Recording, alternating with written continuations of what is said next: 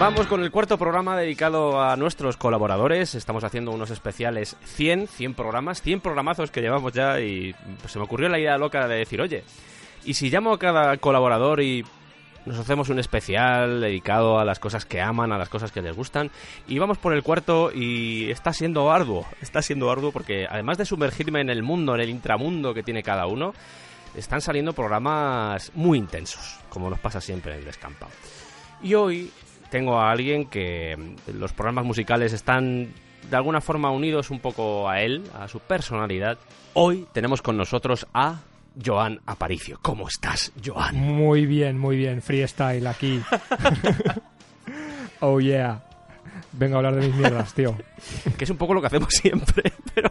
Sí, sí, sí. Lo que pasa es que esta vez es más, más mi universo, ¿no? Sí. Esto, esto está muy bien porque aquí, aquí se puede ver pues de dónde sale las cosas de la cabeza de cada uno, ¿no? Y, encima eso, preguntado por un libro, película, cómic, disco, pues es un poco eso, es hablar del universo de Joan Aparicio. Suena bien incluso, ¿eh? El universo de Joan Aparicio. Sí. Además es una cosa, pues eso, que se cruza, ¿no? Con el, con el universo de Sergio Mena. ¿no? Sí. Porque hay cosas, hay puntos comunes, hay puntos no tan comunes, ¿no? Yo me he dado cuenta de que, analizando un poco los programas que llevamos hasta ahora, tuvimos a Iván Martín, que habló de Rhapsody. tuvimos a... Sí, tuvimos a Santi, que nos habló, bueno, no nos habló de, de, algo muy muy heavy, porque nos habló al final de un proyecto entre el líder de Dogs de Amour y de Choir Boys, de Spike y Tila, básicamente. Y luego tuvimos a Alejandro Mac, que nos habló de, de Blind Guardian. En el último programa Tere nos habló de, de Misfits. Y hoy me di cuenta... Hombre, el, el metal va ganando. Sois todos... Somos sois todos todos heavies. heavies. Es que... ¿Te das cuenta, te das cuenta de que el binomio freaky heavy es una cosa que se, se repite de forma preocupante? Sí, sí, estoy empezando a... Freaky heavy y yo casi freaky heavy y freaky informático también hay bastante, también hay bastante. Y informático y heavy también ese- esa doble eh, es, es muy habitual. También, sí. Salvo honrosas excepciones, ¿no? Alguno, algún popero habrá y alguno que le gusta la música electrónica. Pero somos muchos los heavies, tío, ¿eh? ¿Qué, qué, qué pasa? ¿Qué, qué, qué ocurre? Es un poco outsider, ¿eh? Un poco... Sí, rollito- supongo que es el, es el rollo Misfit, que ya lo has dicho, ¿no? De los Misfit, del grupo en sí, pero también el rollo, el rollo mm, diferente, ¿no? De pensar diferente. A mí no me gusta el fútbol, en algo tenía que emplear mis energías. Sí. Y, y el metal, pues fue una, fue una revelación, ¿eh? Para mí. Fue una... Al principio a mí me daban miedo los heavies, tío. Eso te lo he explicado alguna vez. No, pero ya que estamos, cuéntamelo. A mí me daba... A mí me daban miedo, tío, pues los veía con la chupa, con la chupa de cuero, con las pelos y todo, y las calaveras y tal, y me, me daban mogollón de... Me daban una mezcla entre fascinación y miedo. Sí. mediados de los 80, mediados finales de los 80, cuando tenía 8, yo nací en el 81, soy, soy jovenzano, soy jovenzano. Y estaba en pleno apogeo el heavy como, como peligroso, ¿no? Cuando se, cuando se peleaban con los punkis y, y esas cosas, ¿no? Y, y yo los veía, tío, y me daban mogollón de respeto, pero también me, me, me fascinaban por otro, por otro lado, ¿no? Sí. Y precisamente por eso, no sé, ¿no? En cuanto mm, entré un poco en el mundo, ¿no? El- en ese mundo del metal, ¿no? De la, la música y tal. Joder, la, la música ya me llamó poderosamente la atención, ¿no? Pero sí, sí, al principio me, me daba miedo, me daba miedo, sí, sí. Yo esto te lo he contado alguna vez ya, que cuando me dejaron la cinta del Seven Son of a Seven Son de Iron Maiden, si, si alguno tiene la cinta por casa, incluso en el CD creo que también vienen las mismas fotos, sale la banda. Y yo eh, miraba aquellas fotos y decía, hostia, es que estos tíos son satánicos, vamos a morir todos. O sea, esta gente Sí, habla sí, con sí, el diablo, ¿sabes? Tripas y el Lady este, tío, te da miedo, tío. Y luego, luego lo miras bien y... Y luego dices, no, pues igual- sí, parecen, ahora lo miro y digo, sí que parecen ingleses de la época, en plan, ¿sabes? Que voy a robar al supermercado, ¿sabes? Parece que van disfrazados, ¿no? Yo, yo creo que el punto de flexión está en ver el, eh, está en ver los directos y ver que llevan eh, las mallas de cuero y los calcetines tenis por fuera. Sí. Entonces eso ya te, te hace coger un poco, un poco de perspectiva. Sí. Pero sí, sí, pues lo mío, lo primero fue, fue Accept, más que más que Iron Maiden. Yo lo primero heavy que escuché fue, fue Accept. Hablando de Iron Maiden, hicimos un especial dedicado a Iron Maiden, al Number of the Beast. Sí, Creo que el primero que hicimos fue el de los guitarristas, que fue... Sí, que- efectivamente. que es, es chulo, es un programa muy chulo en el que hablábamos de siete guitarristas que no son muy conocidos o no son tan, no son tan conocidos no- como... y que no tuvieran tanta suerte en la vida. Pero eso precisamente es muy universo Juan, ¿sabes? ¿Sabes? Porque yo me considero así como muy ecléctico, aunque la cabra tira al monte y, y- y al final me guste más el heavy que, que, vamos, siempre hay discos y estilos de música a los que vuelvo cíclicamente. Pero también como de todo, ¿no? Musicalmente, como un poquito de todo. Y precisamente ese especial es muy, es muy yo, ¿sabes? Porque es muy... Eh, puedo estar escuchando country y luego pasarme al death metal sin Mm. problemas. ¿Qué pasó por tu cabeza el, el día que te dije, oye, Joan, ¿te gustaría hacer un especial para el descampado? Pues Sinceramente. voy a salir en la radio, voy a salir en la radio, tío. Esto, esto, esto cuando sale. Pues es un poco, es un poco el, esa especie de, de, un poco parecido a cuando te subes a un escenario, ¿no? Y, y eso ya sabrás también tú, porque también te, te dedicas un poco a la farándula, ¿no?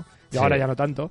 Pero es un poco ese, ese exhibicionismo que tienes a, a veces, ¿no? Sí. o las ganas de, de contar tus cosas o de, de exhibirte ante los demás, ya lo he dicho, exhibicionismo, ¿no? realmente. Eh, esas ganas que tienes de, de exponerte hacia los demás eh, y de desinhibirte, ¿no? Eh, ya sea, pues eso, pues tocando en directo, ¿no? Como muchas veces he hecho, ¿no? O como haciendo un programa, un programa de radio o un podcast en este caso, ¿no? Como, es- como es el descampado. Pero sí, ese, ese punto, ese punto medio exhibicionista desvergonzado que, que, que me da, ¿sabes? Y, y cuando me brindan la oportunidad, pues yo pues me vengo arriba, ¿sabes? Y me, me gustan estas cosas, me gustan. ¿Por qué te gusta el descampado a ti? ¿Por qué me gusta? Sí. Eh, tiene parte de, como hemos hablado, de, de tu universo y de mi universo, ¿no? Entonces, no conecto con todo, ¿vale? Porque, pues yo que sé, hay temas que, que no me llaman tanto la atención o que no, he- que no estoy tan versado en ellos y tal. Hmm. Pero sí que, sí que tiene una conexión de tu universo con mi universo, ¿no? Eh, tiene, hay unos puntos, unos puntos en los que, en los que opinamos lo mismo y luego pues que tenemos un bagaje parecido, ¿no? Hmm. y, y unos temas que se tocan que, pues, en mi universo son temas importantes, ¿no? Pues, Ya sea la música, ya sea eh, las fricadas, ¿no? No recuerdo ahora mismo si has tocado mucho el ocultismo, pero sí, pero es... Quiero decir, es- No me asustes, ¿eh? no, no, no, por supuesto. No, el ocultismo, pero yo siempre desde la parte jocosa, ¿eh? Siempre, ah, sí. yo siempre- sí. siempre desde la parte Bueno, jocosa. contigo, contigo lo hemos tocado cuando, bueno, eh, cuando hablamos de Paranoid, por ejemplo, lo tocamos y cuando hablamos de, del disco de Led Zeppelin, es, eh, vamos, lo mismo, Sí. también tocamos el tema del ocultismo. o sea Hoy lo vamos a tocar también, ¿eh? Bueno, no del todo. Hoy lo vamos a tocar no también. del todo, pero sí. En cierta, en cierta manera, en cierta medida. Sí, pues es, ya te digo, es que ese universo del descampado, eh, Sí. digamos que, que tiene partes de- del, del universo en el que se mueve mi cabeza, ¿no? Entre el que se mueven mis preferencias y todo mi... Y luego aparte, pues eso es una cosa que se hace, que se nota que se hace con cariño, ¿no? Y que se hace sesudamente, pero de una forma amena, ¿no? Y por eso me, me gusta. me gusta. ¿Tienes algún programa favorito? o- No escucho mucho podcast, más allá de... tampoco quieres- tampoco te voy a mentir. No te voy a mentir, no te voy a mentir ya, yo no lo sé, yo lo sé, yo lo sé, yo lo sé. Yo te estoy haciendo esta pregunta de los que has escuchado, si tienes alguno que te haya gustado especialmente o te haya llamado la atención. Yo sé que Joan no es un oyente fiel, por llamarlo así, no se ha escuchado todos los programas ni mucho menos, porque como él bien ha dicho, hay contenidos que tampoco le, le llaman mucho la atención. Pero, y también está bien que de vez en cuando, quiero decir, porque los cuatro anteriores especiales, pues la mayoría de los colaboradores, por no decir todos hasta ahora, pues son oyentes fieles del descampado. Algunos eran oyentes antes de participar en el descampado. Pero en el caso de Joan, pues eso, él tiene sus preferencias y yo lo entiendo y quiero decir que no pasa nada. No, no, no, no voy a sentirme mal porque, joder, Preferido, aparte, aparte de los míos, que yo soy muy chavinista, no, no, también he escuchado alguno más, ¿vale? dos. No, me flipan mucho las entrevistas, tío. Las entrevistas, es que yo no sé qué coño te pasa por la cabeza, Sergio, para sacar esas mierdas. O sea, las entrevistas, mm, ahí hay, ahí hay un filón, tío. Ahí hay un filón, porque la de Cthulhu, Sí. Rita Repulsa, tío. La de Luigi, Luigi también, también me gustó mucho. La de. Y Depredador, que es recurrente. Sí. O Doraemon, es que se te va la puta Sí. olla. Me gusta mucho, ese punto me gusta mucho. La parte humorística me, me- me gusta bastante. ¿Te acuerdas de Chucky con el final de Manowar? ¿Ese El final de? Manobar, tío, sí, hostia puta, tío. Me dejó con el culo tor pero torcidísimo, tío. Porque además es una cosa que te fijas, tú, tú verbalizas muchas cosas que yo a veces me he fijado, pero no, Sí. pero no, no, tampoco he tenido ocasión de comentarlas con mucha gente, ¿no? Sí. Pero Eres más largo el final de una canción de mano, pues es verdad, tío. Parece que vaya a acabar, pero no. Ahí, y vuelve. Y venga. Creo que eran dos minutos y medio, casi tres minutos acabando la canción. Demasiado, tío. Ese disco lo escuché mucho yo en su, en su época. Yo también, claro, y me acordaba yo de. Yo eh, lo escuchaba. Creo que de hecho sacaron una versión editada sin ese final, normal también, porque eran como. La canción dura cuatro minutos y medio, como cinco minutos, como mucho. Pero claro, le metes. Esto es demasiado, le digo. metes ese final, sí. En plan, dijo, oye, pues esto no. Pero en el disco sí, el disco dijeron, oye, esto hay que acabarlo a tope. Y, y recuerdas además que no lo acaban, porque hay un fade out. Sí, sí, es un fade out. Toma, teníamos más, pero es que no cabía. ¿Sabes? Teníamos- es, es de coña.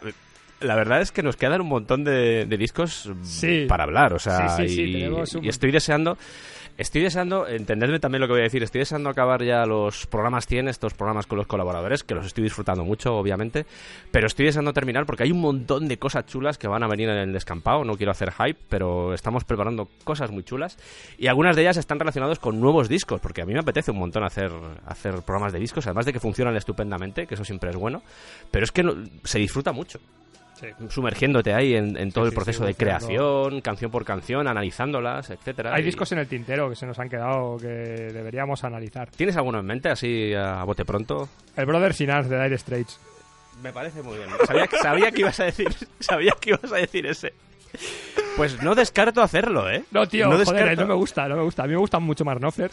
no no descarto hacerlo de, de ese disco, ¿eh? Simplemente por, poner, por ponerme a prueba, o sea... Por ponerte a prueba, ¿no? Sí, sí. Me- Sí, a mí sí. me gusta mucho más realmente. Ahora no tanto. Lo último que hace me parece un poco pesado. Pero... ¿En serio? Sí. ¿En serio? ¿Lo último te parece pesado? Bueno, desde el 1995 es bastante pesado. Desde 1950 es pesado, Magno. Yo creo, de hecho, su cúspide creativa está en los dos primeros discos de los Dire Straits. Más allá de eso, Y se la banda sonora de La Princesa Prometida también está a la cúspide de, de Mark Knopfler. Más allá, más allá de eso. Sí.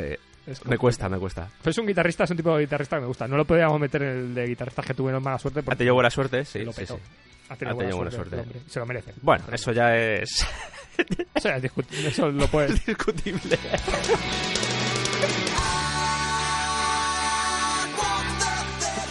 Y hoy nos has traído cuatro elementos, cuatro elementos que en cierto modo te representan o te han hecho sentir cosas. Vamos a ir enumerándolos uno por uno antes de, antes de adentrarnos en ellos. En primer lugar tenemos una película, has elegido Dentro del laberinto, de Jim Henson. Es una de las películas de, de mi infancia. Es una película visualmente bastante muy bonita Sí, y muy. muy tridimensional, tío. Muy realista. Aunque sean muñecos, aunque se note, ¿no? Que, se- que son Sí. muñecos. Pero es muy. más que realista, muy analógica. sí, es verdad, ya sí. desarrollaremos. Artesana. Artesana, efectivamente, y aparte, y muy atmosférica, muchísimo. Además, eh, mi hija pequeña la vio, evidentemente con coacción mía, porque yo se la puse, ¿no? Pero le llamó mucho la atención, ¿sabes? Qué bonito es eso, ¿eh? Sí, sí, sí, dispara algo en, la- en- en- en los críos, no sé si en todos, desde luego. Eh, o poner a un niño actual que ha visto, yo que sé, la patrulla canina o los cantajuegos, ¿sabes? Que tienen ya.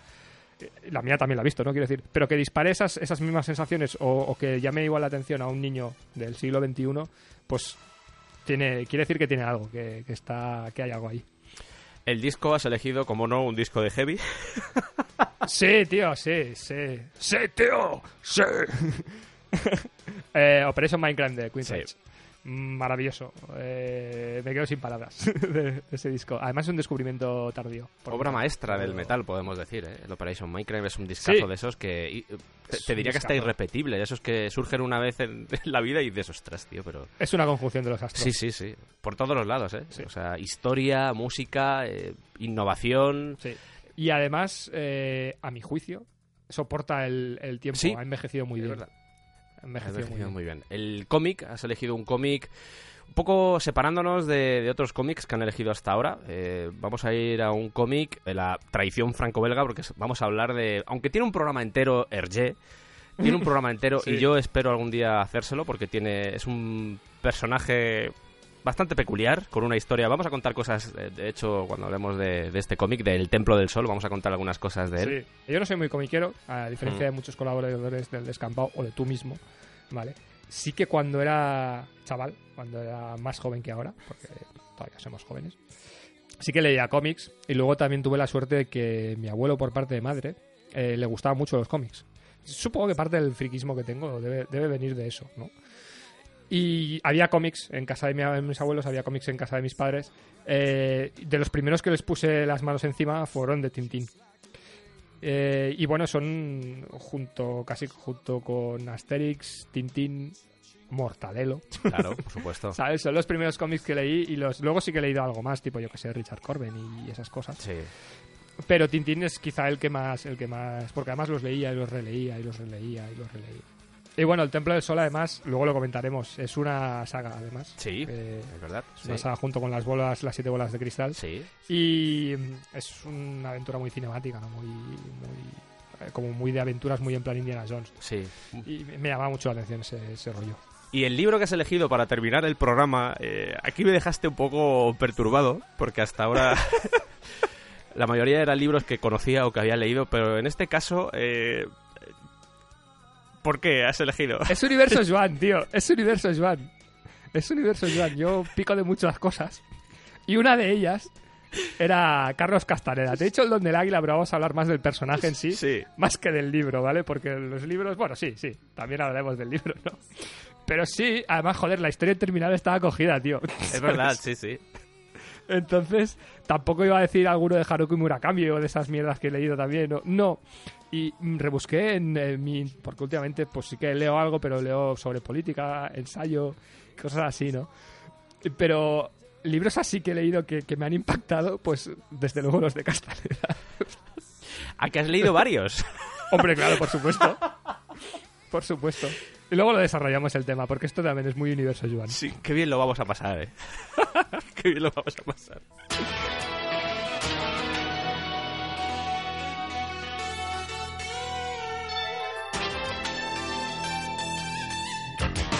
Vamos a empezar a sumergirnos en el mundo de Joan, como él lo denomina, y vamos a comenzar con la película, con Dentro del laberinto, una película de 1986 dirigida por Jim Henson, con guion de Terry Jones, sí, el de Monty Python, y con, con algunos elementos cuanto menos curiosos. El productor ejecutivo es George Lucas, que me hace gracia porque George Lucas, eh, a pesar de que participó sobre todo en la edición y en parte del guion, como que no quería asistir a las, a las entrevistas porque decía, no, no, es que no quiero quitarle protagonismo a, a Jim Henson.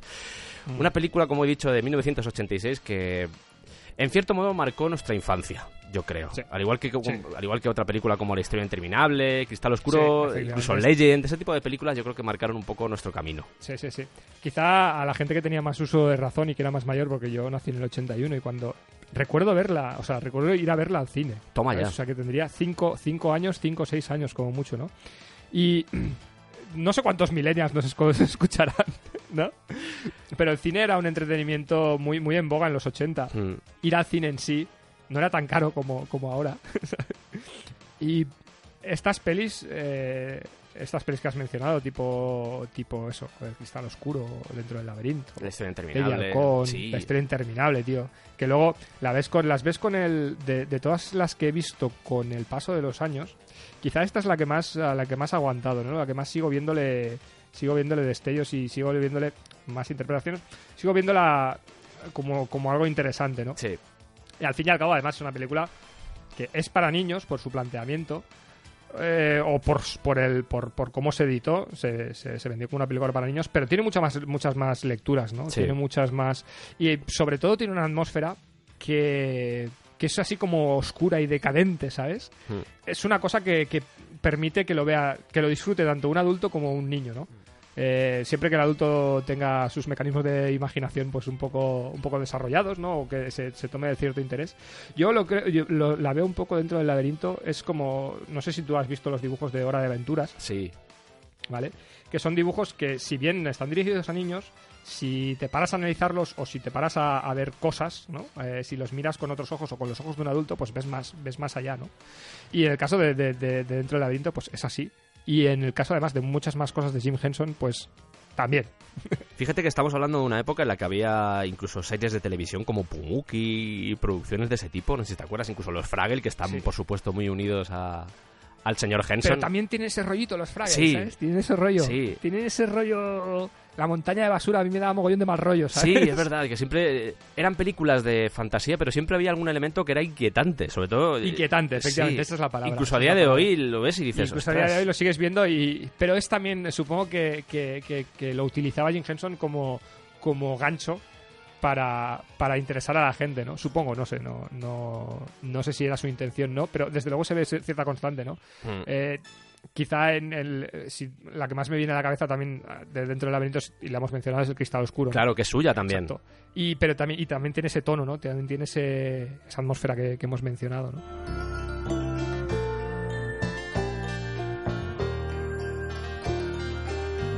por empezar ya a hablar de la película, así un breve resumen, estamos hablando de una chica, en este caso es Jennifer Connelly, nuestra querida y amada Jennifer Connelly, que en esta época tenía 14-15 años, que es la edad que tiene la protagonista de la historia, que de repente ve como alguien secuestra a su hermano pequeño y entonces se tiene que meter a un laberinto, a otro mundo, como si fuera una especie de Alicia en el País de las Maravillas, pues se mete... Sí, de hecho hay otro- muchos paralelismos, ¿no? Sí. Y se enfrenta a Jared, que es David Bowie, que es el jefe o el amo y señor de los goblins, el rey de los goblins. El rey de los goblins. De hecho, ya que mencionabas tú Cristal Oscuro, esta producción, esta producción, bueno, una coproducción entre Reino Unido y entre Estados Unidos, nació a partir de Cristal Oscuro porque estaban Brian Froud, que había participado, era el que había diseñado pues, un poco el concepto de la historia, los personajes, etcétera, el que había diseñado ese mundo que es Cristal Oscuro, y estaba Jim Henson, que había sido el director de la película, y cuentan que estaban montados en una limusina, estaban los dos ahí charloteando, porque no sé si venían o iban a ver un visionado especial de Cristal Oscuro, precisamente, y entonces Brian Froud le dice, oye, molaría hacer una película en el futuro que vaya, no sé, tengo una imagen en la cabeza y me imagino a un bebé rodeado de goblins. Y molaría hacer algo así, molaría hacer una historia que, no sé, una película con goblins. Eh, ¿Tú qué piensas de esto, Jim? Y Jim Henson dijo, oye, pues podría molar. Yo hago marionetas. Claro. pues goblins sí, podemos hacer todos los goblins que quieras. Pero Pues aquí un... Sí, sí.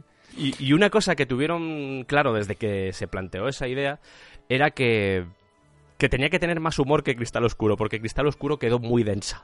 Mm, tiene, Muy densa. exacto. Eh, eh, cristal- el cristal oscuro, mm, digamos que es mal rollista, ¿no? Porque Sí. es un mundo así apocalíptico y, en cambio, dentro del laberinto tiene, tiene guiños de humor. Sí, Tiene humor negro muchas veces, ¿no? Sí. Me viene a la cabeza de, quítate la cabeza, Sara. Nosotros podemos, no sé si tú puedes, ¿sabes? Si te la quitas igual te mueres. ¿Sabes? Que es, es un chiste negrísimo, ¿sabes? Por ejemplo, ¿no? Pues o sea, es el primero que me ha venido a la, a la, a la cabeza, ¿no? sí. Eh, nunca mejor dicho. Tiene, esos, tiene esos, esos puntos que la hacen más, más llevadera. De hecho, es una película muy amena. Es que ese tipo de humor también es muy... No sé si estaba detrás de, de, es- de esta frase, por ejemplo, que acabas de poner tú como ejemplo. Estaba...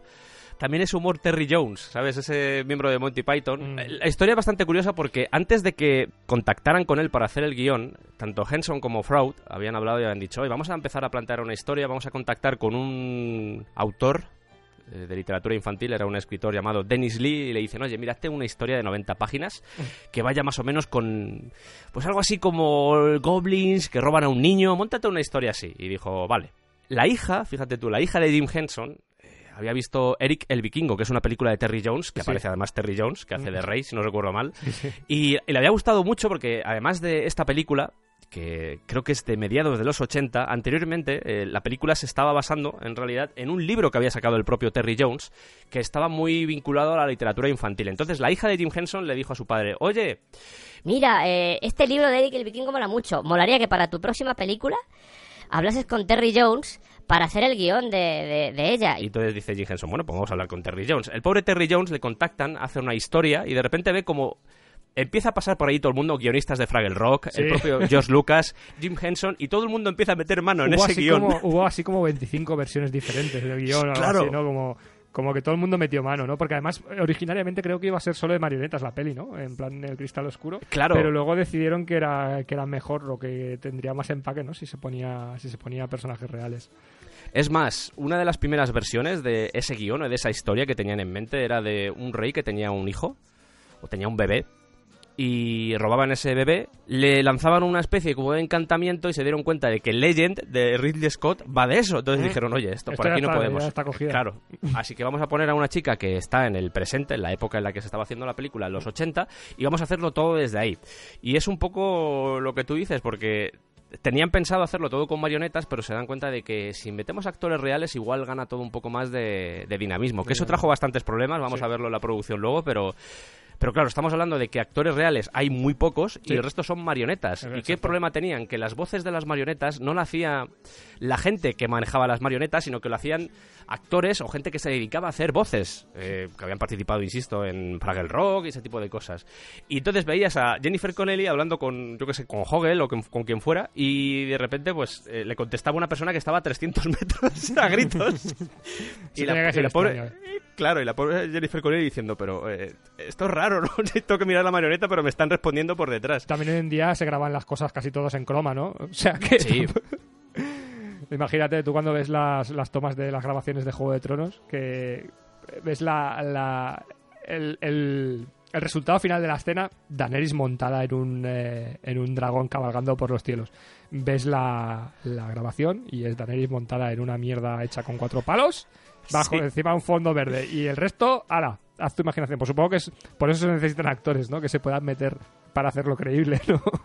Ahora que dices esto de lo de Juego de Tronos y el uso de CGI, creo que esta es la primera película en la que se usó CGI. Efectivamente, el búho del principio. El búho del principio está hecho con CGI, o sea... Con CGI, sí, sí, efectivamente. Y, pre- y para- paradójicamente es una de las últimas películas analógicas.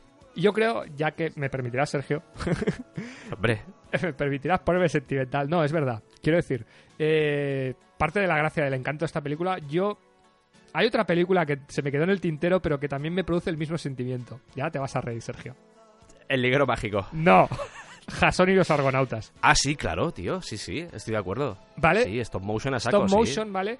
Pero creíble, ¿sabes? Que lo ves y, y recientemente leí sobre, sobre la peli, sobre, sobre Jason y los argonautas, lo, de lo terrible que fue grabarla, ¿sabes? O sea, que la escena de los esqueletos, que para grabar un minuto se pegaron como, no sé, como mucho, ¿sabes? Como mucho tiempo, ¿no? Y que para tirarlos al agua decía, joder, ¿cómo vas a tirar los esqueletos estos al agua? Se van a bajar y se van a joder, ¿sabes? Después de lo que nos ha costado hacerlos, ¿no? Pues eh, en- dentro del laberinto tiene eso.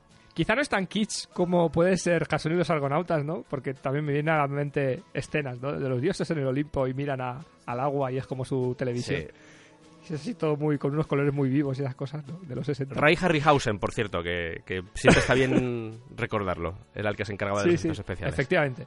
Pero tiene, tiene, ese, tiene esa mística, ese, tiene ese, ese encanto que, que más, más allá, posteriormente, pues cuesta ya más de encontrar, ¿no? En, en otras pelis. Fíjate, la sensación que me da a mí es. eh, a ver si se me entiende el símil que voy a hacer, pero. Es como un libro viejo de esos que amas cuando eres chiquitico, un libro de esos de fantasía que te hacen soñar. Eh, Ujú. A mí me da la sensación cuando veo dentro del laberinto es como si pudiera oler ese libro. Sí. Sí, sí, es polvoriento, es así vetusto, es, no sé, tiene... Pero lo amas, tiene lo algo. amas y te ha hecho soñar. Es ese tipo de sensación, Exacto, ¿sabes? Es, eh, Luego, por ejemplo, tú vuelves a ver los Masters del Universo, que también hubo una peli, y dices, menuda mierda. de Don Landgren. De Dolph Lundgren, ¿sabes? Que creo que acabó su carrera ahí, ¿no? Algo así. No, hombre, no, no creo, pero. En cambio, ves dentro del laberinto, ves esos muñecos, ves a David Bowie pegándole una patada a un goblin, Sí. y sigue teniendo algo, ¿sabes? Sigue habiendo algo. Esto te va a sorprender ahora que dices lo de la patada, pero en la historia original, la de Terry Jones, la historia acababa con Jennifer Connelly metiéndole patadas a, a Jared y Jared transformándose en un goblin. En un goblin, efectivamente, porque es otra cosa, es otra cosa que no entiendo, es porque Jared es el rey de los goblins y él es guapo. A mí también me volvía loco eso de pequeño. A ver, decía, guapo según ciertos cánones, porque bueno, esa peluca podemos discutirla. Sí. En esa época era creíble, ahora ya no tanto, ¿no? Pero bueno, sigue teniendo- Esa, esa peluca es la de Limal, el cantante de la canción de la historia interminable. No estoy de coña, ¿eh? Sí. Es el ¿Sí mismo no? pelo, es el mismo pelo. No estoy diciendo que sea la misma, no estoy diciendo que usaran la misma, en plan Limal. Trae la peluca que se la vamos a poner a David Bowie, pero... Pero es el mismo pelo, da un mal rollo ese pelo, ese pelazo. Y yo pensaba lo mismo, yo le veía ahí de rey y decía... Debe ser, tu hija, estas son, ya creo que ya está quedando patente, si no había quedado patente ya, el tipo de microcosmos que tengo dentro de la cabeza. Ahí están todas las entrevistas para entenderlo, pero el... yo pensaba, claro, Es que David Bowie, de niño, se metió en el laberinto y se hizo el rey. Y por eso no es un goblin, es el rey de los goblins. Pues o sea, igual porque- que había esa, esa explicación, no sé, no sé qué decirte. pero no, se supone que es un goblin también, un poco raro. Es un goblin también, que es un, un goblin, pero, pero guapo. No sé. Y es lo que tú decías, originalmente era un goblin. Es, O efectivamente. sea, lo que pasa es que de repente Jim Henson dijo, pues ya que hemos metido a, a Jennifer Connelly, que me hace mucha gracia porque por allí pasó Elena Bonham Carter, lo que pasa es que ella es inglesa y le dijeron, oye, vamos a meter mejor a alguien que sea de Estados Unidos y pasó eh, Laura Dern.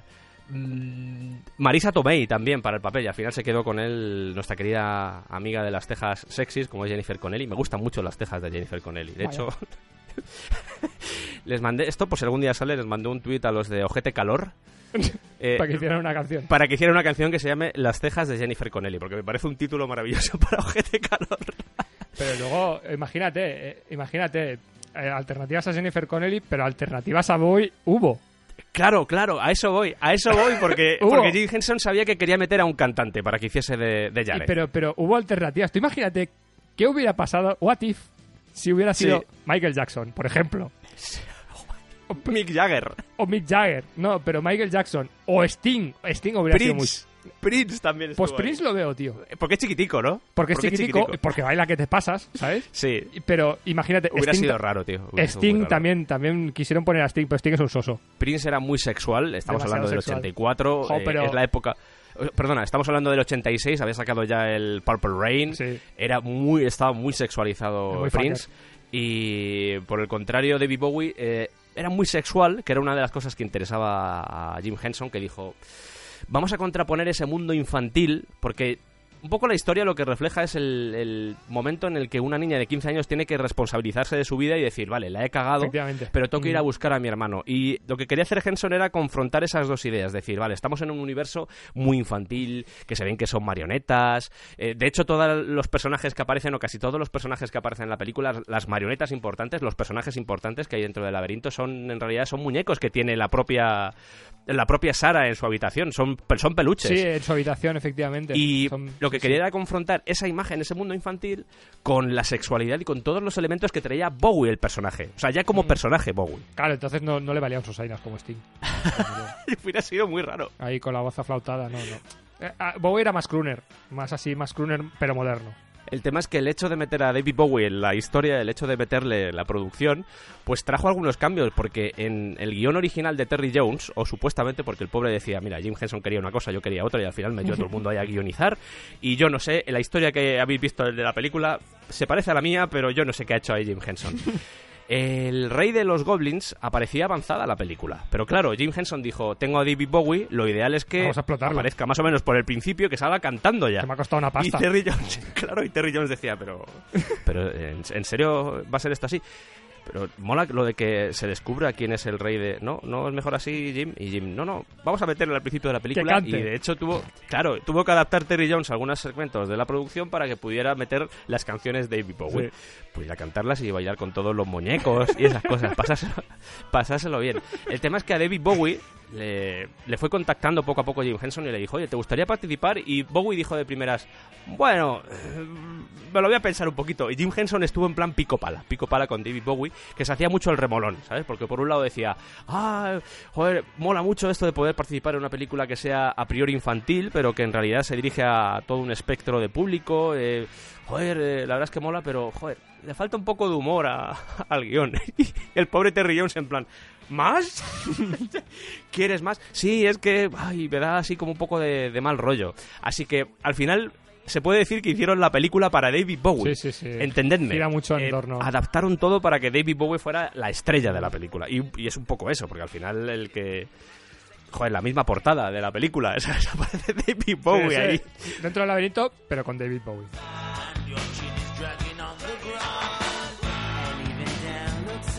Ya que estamos hablando de Bowie, eh, hay un momento donde Bowie empieza a manejar unas bolas... eh, ¿Te acuerdas Sí, tú de las sí, bolas sí, estas las de- bolas que, la- que luego encierra a Sara dentro, ¿no? ¿Verdad? Algo así. Sí. Y las madejas así haciendo malabares y tal. Eso también me, me llama mucho la atención. Y claro, lo sí, primero que piensas es, joder, con David Bowie, ¿no? Que... Este- este tiene, tiene habilidades, ¿eh? el ¡Qué pericia! Pero detrás de esa Yo escena lo intenté hacer. ¿Tú lo intentaste hacer con una pelota? se caían al suelo. Se caía al suelo, tío. Se caían "Oh, al suelo". Sí, sí, sí. Detrás de ese juego de manos estaba Michael Moschen, eh, se escribe Moschen, por si queréis buscarlo, que era un tío que se dedicaba a estas cosas. Entonces, lo que vemos ahí que parece la mano de David Bowie, en realidad es la mano de, de Michael Moschen, Claro. metiendo el brazo por la manga de David Bowie y haciendo el juego de manos sin ver realmente lo que está haciendo, que tiene mucho mérito, porque el tío está detrás de David Bowie, está haciendo Mm. ahí, sin ver lo que está haciendo el, el manejo, o sea, estamos hablando de, de un nivel de... porque es espectacular esa escena, mola, además que mola mucho eh, la gente que puede hacer esas cosas, mola un montón verlo porque es un poco hipnótico. Requiere mogollón de práctica, ¿eh? Joder, el- eh, hemos hablado de, de Jennifer Connelly, hemos hablado de, de David Bowie y hay que hablar también del bebé.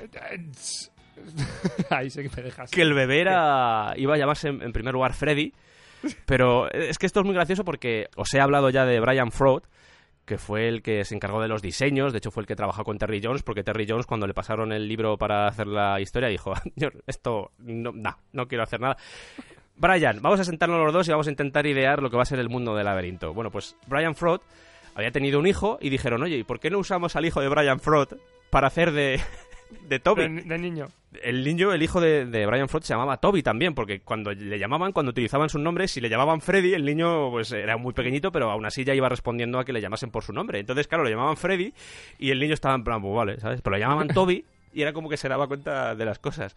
Y hay un montón de... Imaginad, eh, esto lo decía ya Hitchcock, que lo de rodar con animales y rodar con niños pues tenía su complejidad. Entonces, hay una serie de escenas que tienen al, al niño de por medio. Hay una escena que seguramente la recordáis, que es cuando ya tiene al niño secuestrado Jared, y lo tiene en el regazo y el niño está como hipnotizado. Que dices tú, joder, qué papelón está haciendo ahí el niño. Eh, y además que le susurra al oído David Bowie, que es un poco perturbador eso también, pero le susurra al oído. Y era que esa cara el niño la estaba poniendo porque fuera de detrás de las cámaras había un miembro del equipo de rodaje con una marioneta y estaba haciéndole cosas y el niño estaba flipando en plan, ostras, cómo mola eso, ¿sabes? También hay otro momento, porque podréis pensar, esto es lo típico, joder, meten al niño ahí con un montón de monstruos, porque no dejan de ser monstruos, los goblins son Sí. monstruos. Sí, sí, sí. Son deformes, son raros. Este niño tuvo que pasarlo mal y, y antes estábamos hablando del vídeo de Magic Dance, que eso es como una puñetera locura. El vídeo de Magic Dance es, es, es- Bueno, el vídeo, la escena de la película, que luego se hizo un vídeo, pero la escena de la película es, es tremenda porque estamos hablando de que había 48 marionetas y 8 tíos dentro de trajes de goblins.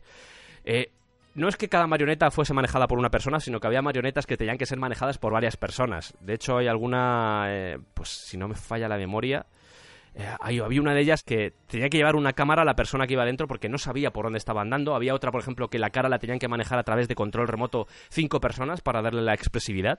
Imaginad todos los, todos los ensayos que tenían a la hora de hacer eso, que eran salvajes, porque coordinar a cinco personas era bestial. Eh, por no hablar de los trajes, que algunos pesaban más de pues casi 40 kilos. O sea, el rodaje... Cuando Jim Henson decía que para él, cada vez que tenía que rodar con actores, en vez de con marionetas, era un, era un descanso, era por esto, porque estuvieron un año y medio haciendo todas las marionetas y fue una puñetera locura. Fueron cinco meses de rodaje, que es una producción muy larga. Había veces que tenían que levantarse los propios sets y se los tenían que hacer de forma tradicional, porque es una película artesana totalmente. Es lo que, Sí, lo sí. que comentábamos en la introducción, que era artesanal. Bueno, pues recordáis en el vídeo de Magic Dance, en la escena de Magic Dance, que el niño está llorando y en realidad no es que estuviera llorando porque estaba rodeado de goblins, sino porque se dieron cuenta de que cuando, era un niño, obviamente, cuando tenía hambre, pues echaba a llorar. Y dijeron, pues vamos a aprovechar que tiene hambre Y lo vamos a rodar. y vamos a rodar ahora.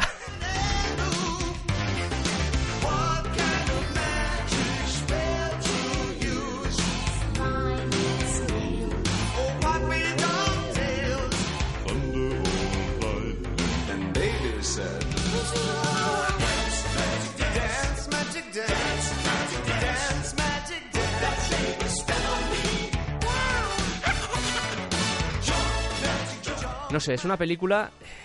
Lo hemos dicho ya varias veces en este programa, en lo que llevamos de él, que todavía nos queda mucho viaje, pero es una película que, que es muy artesanal y la verdad es, es que es una pena porque es una película que no funcionó bien en, en los cines.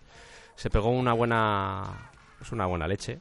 El presupuesto era de 25 millones de dólares y recaudaron 12 millones. Solo en Estados Unidos. Me imagino que la recaudación total fueron, pues, poner que sean 20, 30 millones. Jim Henson, la verdad es que se mostró. Esta, es- esta parte es un poco triste, pero Jim Henson dejó de hacer películas después de esto. El Mm. fracaso fue tan grande que dijo: No sé qué ha pasado, no entendía nada. Y en la película también participó Brian Henson, que era su hijo. Y hay relatos que dicen que, que le hablaba con su hijo y le decía: No sé qué ha pasado, no sé qué hemos hecho mal, porque es una película que, que tiene mucho alma detrás. Eh, Sí, sí, sí, sí, efectivamente. películas de esas que ya a veces echan de menos, de, de esas películas que, que veías tú que había algo detrás, que había corazón, que estaban hechas Mm. desde el corazón. Se sumió en una especie de depresión Jim Henson y, y fue la última película que hizo. Porque Sí, bueno, pero también dejó cosas buenas, cosas posteriores buenas como de Storyteller, que hay que mencionarlo, sí se habla de, de Jim Henson. Claro, claro, claro, claro. Eh, de hecho, eh, hablo más de película, ¿eh? O sea, de, Mm. de que no se metió más en, en películas porque dijo, vale, ese mundo no es el mío, yo puedo dedicarme Mm. a otras cosas. Pero no deja de ser un poco triste, ¿eh? luego acabaría muriendo. La verdad es que murió jovencito Jim Henson, murió de cáncer y es un, da un poco de pena. Pero al menos lo que comenta la mujer en las entrevistas, la mujer de Jim Henson, es que poco a poco esta película se fue convirtiendo en algo de culto y eso yo creo que mola mucho. Eh, Sí. Yo creo que también ayudó mucho ahí David Bowie, también ayudó bastante a que eso sucediera porque pues se grabaron varios vídeos relacionados con la película y eso sirvió también de promoción. Pero él poco a poco fue viendo que cuando salió esa película en los videoclubs pues estaba convirtiendo en algo importante, en algo serio. Y yo creo que antes de morir, al menos por lanzar un poco un mensaje de esperanza, eh, él se dio cuenta de que habían hecho algo mágico. Ese laberinto Sí, sí, había servido para algo. Es cosas que toman entidad por sí misma, ¿no? Pelis que, que, que trascienden a la mera producción, ¿no? Hmm. Yo que sé, como, como Golpe en la Pequeña China o cosas Claro. así. porque- Películas que cuando salen no tienen mucha trascendencia, pero con el tiempo se convierten en clásicos. Y eso ha sucedido, eso ha sucedido muchas veces a lo largo, sobre todo en este mundo de fantasía, cuando una película, fíjate, con Cristal Oscuro no creo que haya llegado a tanto, a mí, No, pero precisamente porque no es tan amena quizá la... la Claro. sí. pero en este caso es que es una película de esas que vuelves a ella. Ya hemos comentado esto en otros especiales que hemos dedicado a estos especiales 100 a nuestros colaboradores con el que nos cuentan sus vivencias y sus las cosas que quieren y más aman. Y comentábamos que hay una serie por ahí de producciones que te que te invitan a soñar o te ayudan y da igual la edad que tengas que siempre te, te producen buenas sensaciones, buen Sí, rollo. exacto, que dan, dan buen rollo. Aún así, siendo que son cosas muy, muy oscuras, ¿no? O sea, la peli en sí sigue siendo, sigue siendo oscura, porque tiene cosas así mal rollescas, ¿no? Sí, Tipo, pues yo qué sé, a mí siempre se me quedó mucho el pantalón. Y fíjate que a mi hija también le llamó exactamente la atención lo mismo, y es el pantalón del hedor eterno, ¿no? sí, Eh, es verdad. Ese ¿eh? pantalón que si lo tocas eh, hueles mal para el resto de tu puta vida. Sí. Ese sonido, ¿eh? Ese sonido Eso- del ese pantano, ¿te acuerdas, ¿no? eh? Sí, sí, sí, sí, sí. Sí, que se tira pedos y esas cosas. Sí. ¿no? Pero luego tiene puntos, ¿no? Tiene puntos eh, medio humorísticos como ta- y personajes, yo qué sé, tío, a mí también se me quedó grabado para los restos el eh, Serdidimus, el caballero perro montado en otro perro. Qué bueno, qué bueno. Sí, el perro montado en otro premio. Sí, sí, se llama. Ambrosius, el otro perro. ¿Sabes por qué lo llaman Ambrosius? El, ¿Sabes que el perro de Sara se llama Merlín? Ah, sí. Y sí, y en, en lo que son los mitos artúricos, Merlín se apellida Ambrosius. Pero es un perro montado en otro perro. Joder, tío, eso es, eso es- es magnífico, tío. Es, es genial. Y además es absurdamente valiente, ¿sabes? El homenaje a Escher, por ejemplo, a Esker. Con las escaleras que están dadas a la Ah, sí, eso sí, sí, sí, sí. Luego, Eso es una maravilla. Es una maravilla, exacto, exacto. Luego eh, tienes la versión del, exor- del exorcista, ¿no? Que da ma- más mal rollo en sí, ¿no? Hay sí. una escena parecida, ¿no? De que- Pero sí, sí, sí, exacto, exacto. Ese, Realmente tiene, como hablábamos, tenía- tiene muchas cosas que ver con Alicia en el País de las Maravillas. O Alicia a través del espejo, más bien, que es más lisérgica. Sí, ¿no? es verdad, ¿eh? Sí. Eh, tiene también una, un paralelismo con una caída, con una caída que tiene una especie de caída y la van cogiendo manos. eh, sí, es verdad. Esa es otra de las escenas así malrollescas, ¿no? Sí. Sí, sí, tiene escenas que se quedan grabadas en la memoria. ¿eh? Que realmente, si no tuvieras ese tornillo suelto que puedes tener, eh, se podrían convertir en pesadillas realmente. Yo creo que también un poco de la factoría de lo que comentábamos antes, de Jim Henson, que a veces utilizaban cosas que.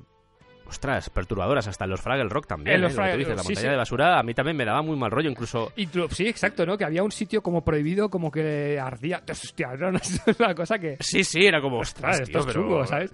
Te estás poniendo un poco serio, sí, sí. Incluso en The Storyteller, ¿no? Hay, hay, hay una escena, no recuerdo de qué cuento, de, pero de un tío que está jugando a, a los bolos tirando una cabeza usando de bola. O, o, o Juan sin miedo. A mí el propio John Hart ya me daba miedo, tío. O sea, Ya daba, ya daba respeto, ¿no? Daba sí, sí, respeto me daba muy mal rollo con esas orejas. O sea, era. Pero querías ver más, ¿sabes? Sí, claro, O sea, sí. Era como, yo creo que era un poco, al menos la sensación que teníamos era como abrir un poco la puerta al mundo adulto, que es un poco de lo que va también esta película, asomarte y decir, o sea, ¿qué es esto? ¿Sabes? Y había alguna parte que te atraía al mismo tiempo y decías, ostras, es que me gusta pisar de vez en cuando ese tipo de, de sensaciones, aunque me den un poco de, de miedo, de perturbación o inquietud. Sí, miedo, pero miedo del que da gustico. Sí, miedo de que, Sí, sí, sí, sí. miedo de que da gustico. Sí, me gusta esa definición. Es verdad, es verdad, es así. Es miedo, pero, ¿sabes? No sé, es una sensación que si, hay que, que si la has experimentado sabes de lo que hablo. Sí. Hemos dicho que la banda sonora, eh, por supuesto, es de David Bowie, pero también está Trevor Jones, que es el que hace la banda sonora en sí. Un Trevor Jones que en esta época todavía pues se dedicaba un poco a la música más electrónica. Era un poco también la época, porque escuchas bandas sonoras... Es de su Si época. escuchas la banda sonora de Rainman de Hans Zimmer, pues te das cuenta de que era un poco esta época. Luego ya Trevor Jones haría otras cosas interesantes. Pero bueno, es una banda sonora que dentro de lo que cabe no está mal y que vendió bastante... Yo no sé si tuvo más éxito incluso que, que la peli sí. por el mero hecho de que estaba ahí David Bowie detrás. Un David Bowie que hay que decir que en esta época... a David Bowie tiene un programa, ya se lo dedicaremos, por cierto, pero David Bowie en esta época acababa de sacar la canción más o menos de Let's Dance Ah, eso es. y lo petó, Con- lo petó Lo salvajemente. petó a tope, sí, sí. Claro, hostia, Let's Dance, tío, con, eh, con Neil Rogers, tío, jo. Que... Connie Rogers de Chic.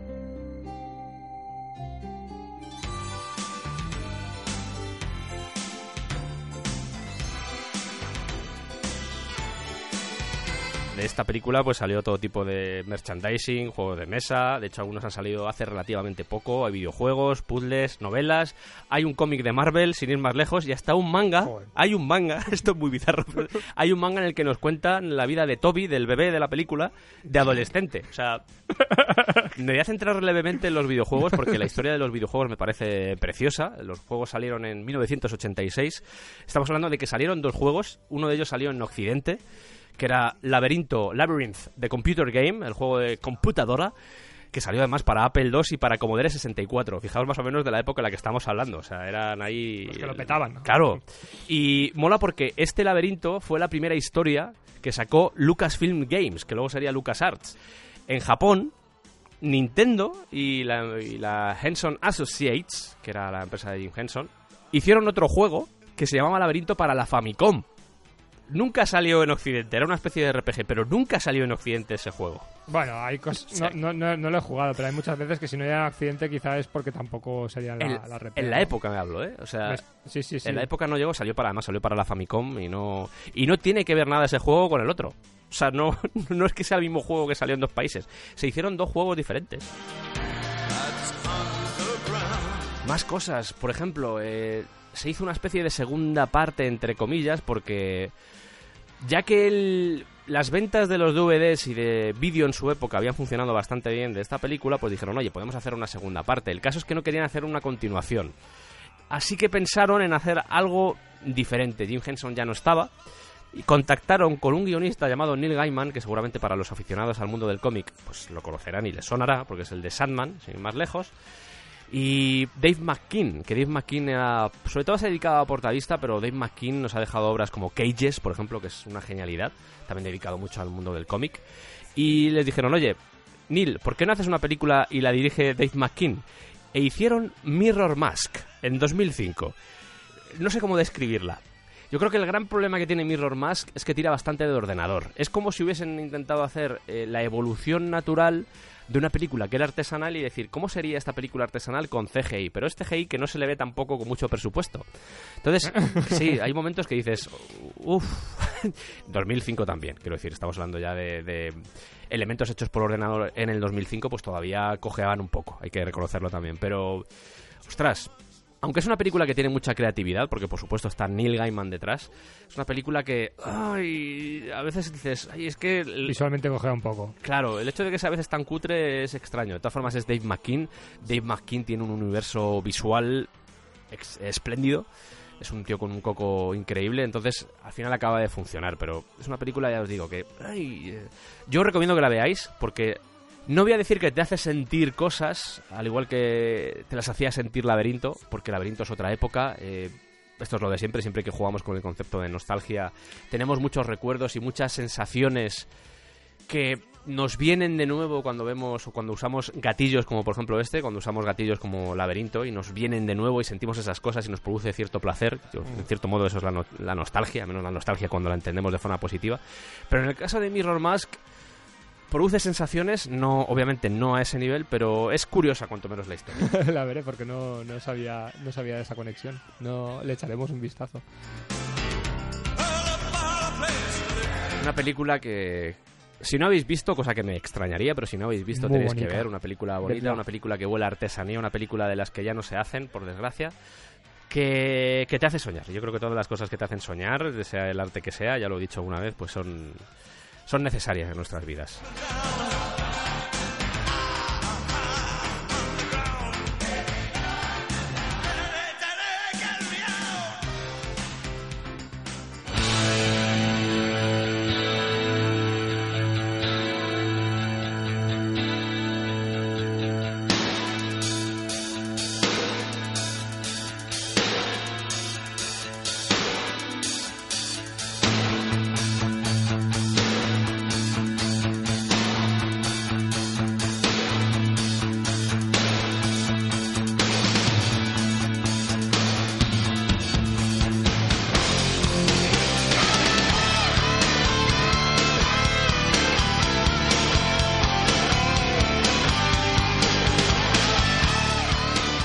Vamos a ir ahora con el disco Operation Mindcrime de Queen's Rights. Y la primera pregunta que tengo que hacerte, Joan, es ¿por qué has elegido este disco, esta maravilla musical? ¿Por qué lo has elegido? Bueno, eh, porque es un disco primero de metal, eh, que es un...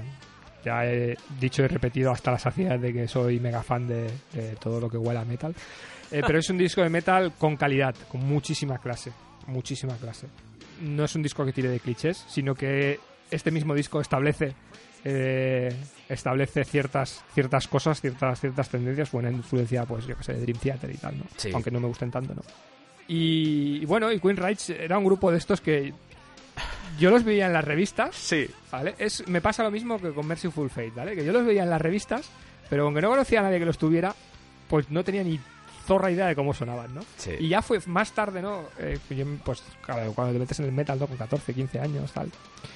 Eh, pues lo que te van pasando, lo, lo que tiene la gente, ¿no? Te pasan los discos de Metallica, tal, tal. Pero yo veía Queen Rights, tío, no, no, o Merciful Fate, ¿no? Y hasta que no tuve, pues, mi propio dinero y tal y me pude comprar mis cosas, ¿no? No lo los descubrí re- relativamente tarde, ¿no? Y recuerdo además con este disco que la primera vez que lo escuché no me gustó. Oh, Oh, fail, ¿vale? Porque había leído, wow, Operation Ma- había leído, wow, Operation sí. Mindcrime, obra tal, maestra de la música, obra etcétera. maestra de la sí. música, tal, tal. Lo Sí. escuché la primera vez y dije, Pues no es para tanto. pues no es para tanto, ¿no? Es un disco que requiere varias escuchas, para empezar. Sí. Es un disco que tiene principio y final. O sea, cuando hablamos, ¿te acuerdas que hablamos de Pink Floyd, del Dark Side of the Moon? Sí. Es un disco que se puede escuchar, se puede escuchar mm, como un todo, como un libro, Sí. ¿vale? Operation Minecraft es lo mismo. Es una historia que tiene principio y final. Las canciones, cada canción va con una parte de la historia. Obviamente se pueden escuchar por fuera porque tiene temazos mega hits. Sí. Incluso la más densa, que es Sweet Sister Mary, quizá, que es la, que es la, La larga. la larga. La larga. la progresiva. Eh, toda, todo, no, todo el tono del disco es progresivo. Incluso ese tiene, tiene momentos que son que son demasiados, ¿sabes? Obviamente es heavy metal. Mm, Hay ahí la influencia de Judas Priest, por ejemplo, está, está más que patente, ¿no? Sí. Pero, como he dicho, tiene más clase, va más allá, ¿no? Va, va más allá. Y al principio puede costar. Tiene una intro muy larga, el I Remember Now. Tiene, tiene Sí. una intro muy. muy. con. eh, que, que evidentemente tiene su porqué, ¿no? Esa intro. Bueno, tiene dos intros en realidad, claro. Sí, sí, sí. Pero quiero decir que, que- que requiere, requiere más de una escucha, pero Sí. una vez, una vez entras.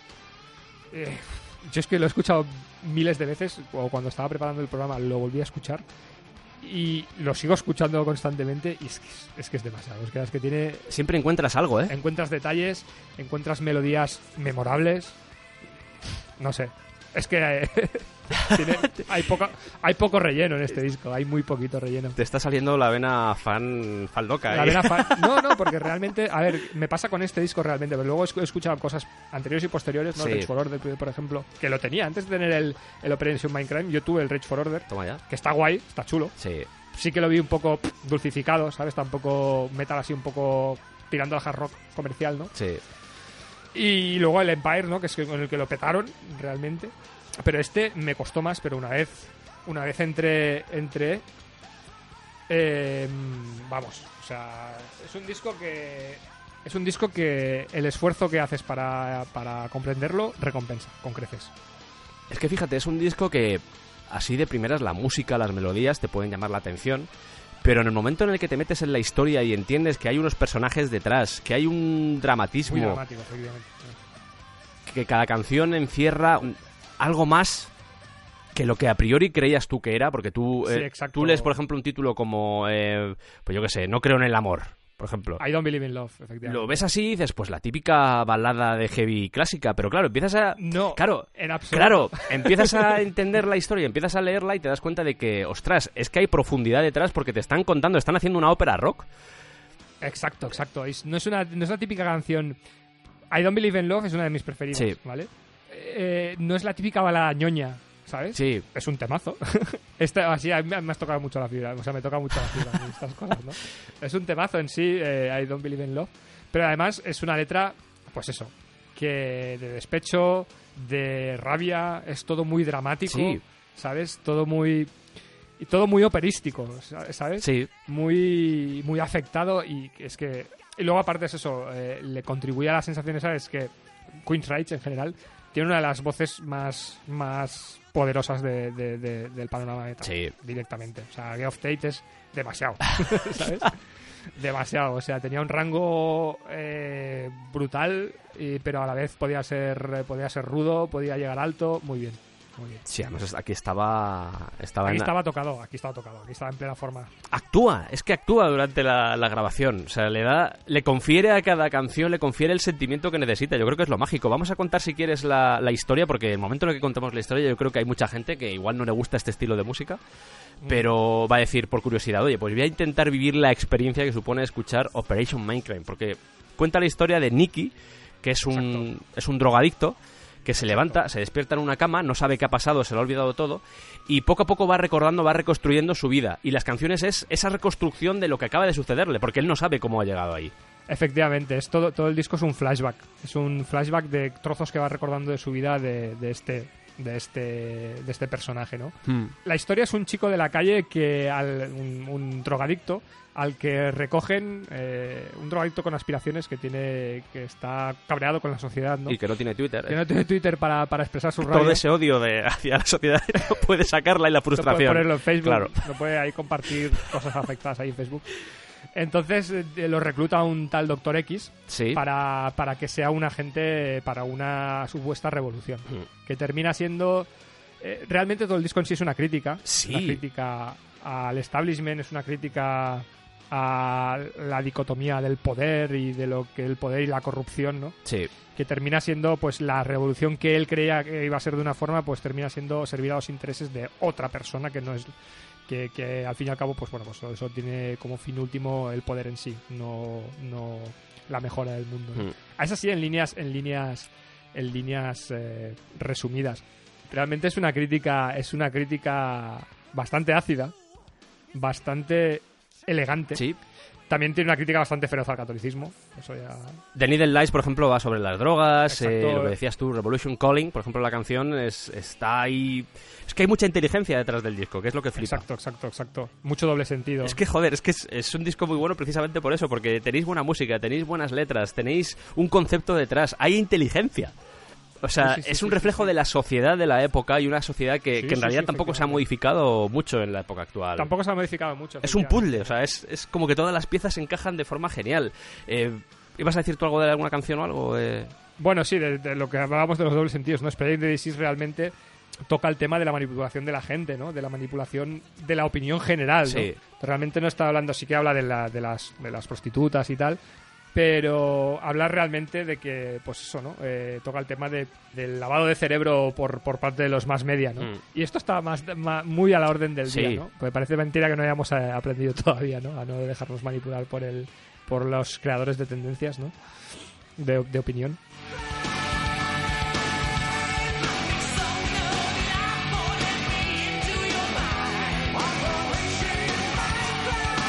El nombre del grupo Queen's Rights es bastante curioso porque originalmente se llamaban The Mob, que imagínate tú, The Mob suena a grupo de los 70, de hecho, no, no, no grupo de heavy, sí, ese tipo de, de cosas de, de Mob. La primera canción que sacaron se llamaba Queen of the Rage y el manager le dijo, oye, eh, antes de firmar el primer contrato para sacar el primer disco, eh, ¿por qué no os cambiáis el nombre de The Mob a, pues yo que sé, Porque a- este nombre es una puta mierda. a Queen of the Rage o algo. Y dijeron, ah, pues sí, pues sí, va, pues podría estar bien. Así que Queen's Rage, además le pusieron sobre la Y, le pusieron los dos puntos para que fuese un poco más exótico. Como Motorhead, ¿no? O- Claro, como Motorhead, exactamente. Como Motorhead. Se veía mucha influencia al principio de, de Bruce Dickinson y Jeff Tate, ¿eh? Mm, Sí, sí. Yo al menos, sobre todo a la hora de gritar, los vibratos, ese tipo de cosas eran muy... Lo que pasa es que era- También había algo de, de Ron Halford, pero era muy de, de Bruce Dickinson. Y sobre todo tenían a dos guitarristas. Sí. Madre mía, los dos guitarristas de Queen's Al hilo de, de que entroncan con Judas Priest eran dos guitarristas que se complementaban mucho. Una de las cosas que llama mucho, mucho la atención de, de, Queen Rage son precisamente las, las melodías eh, al unísono, ¿no? Que hacen las melodías armonizadas que hacen que hacen los dos guitarristas, ¿no? Las rítmicas. Las rítmicas, rítmicas es que cada ¿no? uno Riffs. haciendo una cosa diferente. Y eso dentro del metal era muy raro. No, no era normal Uf. porque en... Utilizan acordes sus, voces de Claro, acordes que no claro, ¿sabes? claro, era como, pero ¿qué hace haciendo, o sea, ¿por, por qué hacen estas cosas esta gente? Tú escuchas, escuchas las dos guitarras que cada una está por un canal y te das cuenta de que van haciendo cosas diferentes y se van complementando, cosa que dentro del mundo del metal, de Iron Maiden, no- lo normal es que las dos guitarras hagan lo lo mismo. Hay excepciones, por supuesto. O que uno hiciera quintas y el otro hiciera solo. Claro, claro, pero en este caso, eh, fíjate, más que por la por el virtuosismo que pudieran tener en los solos, ese, tipo- ese tipo de cosas, porque para mí no son virtuosos. No, pero, no, no, no, no, no, efectivamente, una de las gracias, perdona que te meta aquí la, la, la, la zarpa, pero una de las gracias de Queen's Rights es que precisamente eh, son virtuosos, porque son, son músicos, son músicos más son que buenos competentes, todos, sí. son buenos todos, pero no cansan, no aburren. no son eh, flashes. hacen- no son flashes, no hacen cosas inter- ah, ellos hacen cosas interesantes y están al servicio de la canción, ¿no? Sí, es eso. Es eso. Están al servicio de la, de la canción. Los solos, por ejemplo, ya aquí ya también saco mi, mi, mi, or- mi óptica de guitarrista, ¿no? Los solos son in the spot. Guitarrista. Son in the spot. Son, son- o sea, tienen tienen eh, corredurías, ¿no? Pero tienen Pero tampoco, Están- sí, no, no es que se- no se ceban. no, No, tampoco son excesivas, ¿no? Tú, por ejemplo, tú ves a un John Petrucci y dices, Cebao. y John Petrucci dice, mira, sé hacer esto, y luego sé hacer esto, y esto, y esto, y esto, y esto tú jamás lo vas a hacer, ¿vale? Tócalo si tiene narices, Tócalo si tiene tócalo. huevos. Y además, me dejo barba y como donuts porque me pongo inflado, ¿no?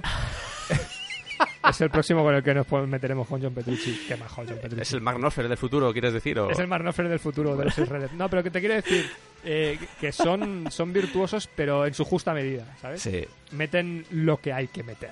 Es que es así, es así. Dan, es lo que tú decías, están al servicio de la canción y no al servicio de sí mismos. Que, que John Petrucci también, ojo, que rítmicamente Petrucci también es súper interesante y es un guitarrista rítmico tremendo. Sí. O sea, Steve Vai, ese tipo de guitarristas, sí, sí, incluso. Ingwie en un momento dado, son guitarristas que rítmicamente son muy buenos. Cuando digo rítmicamente me refiero a que no están haciendo solo. Pero es que en este caso, en serio, a mí me, me resulta sobre todo en este tipo de estilos, me resulta muy mágico que, que no vayan haciendo lo Mm. mismo, porque era súper raro. Yo la primera vez que lo escuché y es súper bonito, se complementan de una forma. Hay un trabajo detrás de todos los músicos de este disco. En serio, es, es un discazo. Es muy texturizado, ¿sabes? El Está muy bien construido. Y es que era el tercer disco, que eh, o sea, dos años, escuchas el Rage for Order, que ya tiene algunas cosas que pueden recordarte en cierto modo Operation Minecraft, pero hay una, hay una evolución en esos dos años. O sea, salvaje. Es salvaje. Es, es- es como, Sí, sí, sí, no voy a decir que parecen dos grupos, pero dices, ¿qué ha pasado aquí? ¿Qué ha pasado en estos dos años? ¿Cómo habéis salido con, con esto? O sea, ¿cómo habéis llegado a, a este punto de, de creatividad tan salvaje, tan bueno? O sea, es increíble. Además, de toda la inspiración que supuso a, a los grupos de después, porque estamos hablando de los 80, de los 80.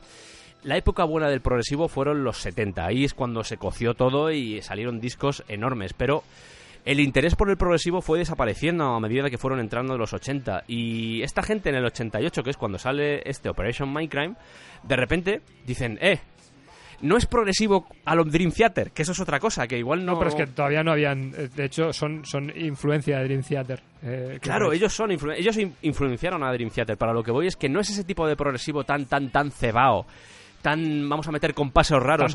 Hay cosas técnicas, eh, hay cosas difíciles incluso de tocar en este disco, pero se ve que hay un interés más por la canción, por intentar transmitir algo a través de la música que simplemente mostrar lo virtuosa que es la gente. Yo soy un amante del progresivo y no, con esto no quiero decir que el progresivo sea una música fría, todo lo contrario. Ahí están los Flower Kings, sin ir más lejos, que a mí los Flower Kings me llegan a la patata, pero... eh, 1988, esto no se estaba haciendo en esta época. Era raro que un grupo hiciera esto. Eh, No, no, no. Fates Warning, no sé, es que muy poca gente estaba haciendo y no te puedes no puedes compararlo Fates Warning con Queen's Rights. No puedes compararlo. Entonces, era muy raro y, y fue una influencia para todos los grupos que llegaron después muy salvaje. Porque marcaron un poco el camino a seguir. Dijeron, Mira, esto "Oye, se puede hacer. claro, se puede hacer este estilo de música. a mí me gusta, es- a mí me gusta Rush, pero también me gusta el metal y me gusta el Iron Maiden y se pueden se pueden mezclar. Mira, Claro. Y se, Se y se puede mezclar. Sí, Mira, sí, se sí. hace así. Es que es un poco... Sí, además, eh, fíjate que si, si ves los, los, la imagen de la época, ah, porque hay un Operation Life Crime, que lo sepáis, eh, hay unos, una serie de vídeos grabados Sí, aún bebiendo o aún siendo mm, de, de la estirpe del metal, ¿vale? Ellos en sí no tienen una imagen 100% metal. O sea, no hay tanto cuero y tachuelas. Las hay. Hay, camiseta blanca de tirantes, vas a decirme, ¿no? hay algún pelo crepado por ahí, no, no mucho, ¿vale? Pero no dan tanta vergüenza Sí. ajena, ¿vale? No son tan... Sí. No, o sea, se habían puesto laca, pero no tanta. Y entonces, ah, pues aparte de que Tate se, se quedó calvo muy rápidamente. Pero Sí. Pero lo que quiero decir es que estaban un poco apartados de esos clichés, ¿no? Y precisamente eso es lo que los hace especiales, ¿no? Lo que, y lo que hace especial este disco. Es un disco, además, que mm, yo animo a la gente no metal a escucharlo. Sí, es verdad, ¿eh? O sea, Yo creo que es, hay que animar a la gente que no escucha no- normalmente metal. Yo creo que mucha de ella, de hecho mucha gente que está escuchando este programa, lo va a hacer simplemente por interés y simplemente porque nos estamos aquí en plan que solo falta que cojamos el disco original y nos empecemos a frotar. porque, porque es un disco muy bueno. Es un disco muy bueno, muy bien hilado y un disco necesario, un disco que tenéis que escuchar si os gusta el metal o no, porque sobre todo si leéis la historia, que es lo que os aconsejo, que primero entendáis la historia, os podéis meter en la Wikipedia y leer la historia para entenderlo. Cuando has entendido toda la historia y vas pasando de canción a canción, se convierte en un viaje más poderoso que simplemente escuchar la música. Y eso Sí. es lo interesante de Operation Minecraft. Sí, y luego aparte menciones eh, de honor eh, la, la segunda voz de Pamela Moore, Sí, que es la Mary, eh, que es maravillosa, o sea, complementa Sí. perfectamente.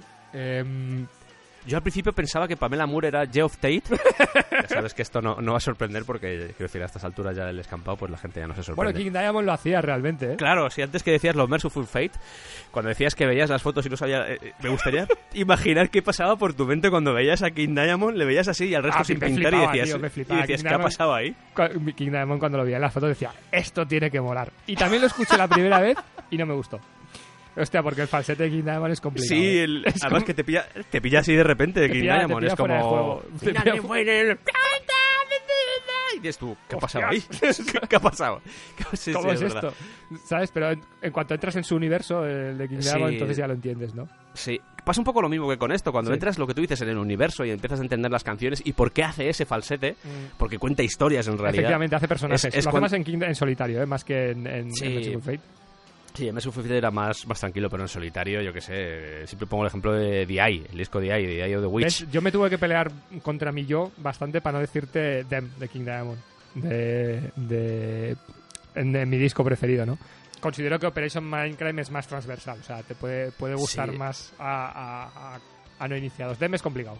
Sí, sí, sí, sí. Lo, lo que te iba a decir es que Pamela Moore yo pensaba que era Geoff Tate con la, con la voz, con un pitch, ¿sabes? En plan, que, que, Geoff- que ya Geoff Tate ya canta agudo, pues en mi cabeza decía, esto es Geoff Tate cambiándose la voz o algo, ¿no? O sea, está haciendo de chica. Y no, no, era Sister, Sister Mary, era Pamela Moore. o sea Sí, que, sí, sí. que luego salió una segunda parte de Operation Minecraft. Muchos años Muchos después. años después y no es lo mismo. Es como vuelvo otra vez a King Diamond, Abigail, es un super disco de King Diamond, y hay un. Abigail 2, que no, no es lo mismo. Pero se, que- se queda un poco el- eh, se queda un poco la historia sin cerrar, o sea que yo entiendo que sí. sacasen también una segunda parte. ¿eh? Se queda la historia muy abierta para, para otras cosas. De hecho, a mí me sorprendió cuando sacaron Empire que no continuaran. que no continuara, ¿no? Claro, que no continuaran con el Operation Minecraft porque dejan la historia un poco ahí como en plan, ostras, ¿y ahora qué? ¿Sabes? ¿Y ahora qué va a pasar? Te dejan ahí con el. Pues con el cliffhanger ahí. Supongo que la inspiración es una cosa que es complicada, ¿no? Eh, Sí. A los que nos intentamos dedicar a esto de la música, lo de las musas a veces eh, cuesta, ¿no? Que, que, y si encima le acompañas que esto debió costar dinero, Sí, de rico. Joder, ya te digo, ¿eh? en eh, I Don't Believe in Love, creo que es, Sí. en I Don't Believe in Love, el, el estribillo no, no canta. No canta Geoff Tate. Canta todo el mundo que estaba en el puto estudio. ¿Sabes? El coro lo hace, to- todos los que tenían los pusieron ahí. Venga, todos a, a cantar. Quiero decir que es una producción más grande que la vida. ¿Recuerdas quién hacía de Doctor X en la segunda parte? No, ah, sí, Roy James Dio, sí, sí. Ronnie James Dio. Roy James Dio, sí, sí, sí, sí, sí, sí, Sí, tío, sí. sí, sí, sí. Dadle una oportunidad, dejad vuestros prejuicios de lado eh, y dadle una oportunidad a este disco. Eh, yo, de nuevo, leed la historia antes de escucharlo y la entenderéis mejor. Saber de qué va cada canción, incluso si podéis leer las letras, eh, lo vais a disfrutar mucho más. Aunque no sea un estilo que os guste, eh, no estamos hablando tampoco de heavy muy, muy, muy bestia. No, Es- no hay cabalgadas ah, realmente. Bueno, sí, hay un par, pero vamos, tampoco. Spring Disease, Needle, por ejemplo. O Sí, The Needle. Hostia, The Needle Needle es Lies. Sí, sí. Sí, sí, pero, pero el, el resto, resto- el resto es más de atmósfera, más de ambiente.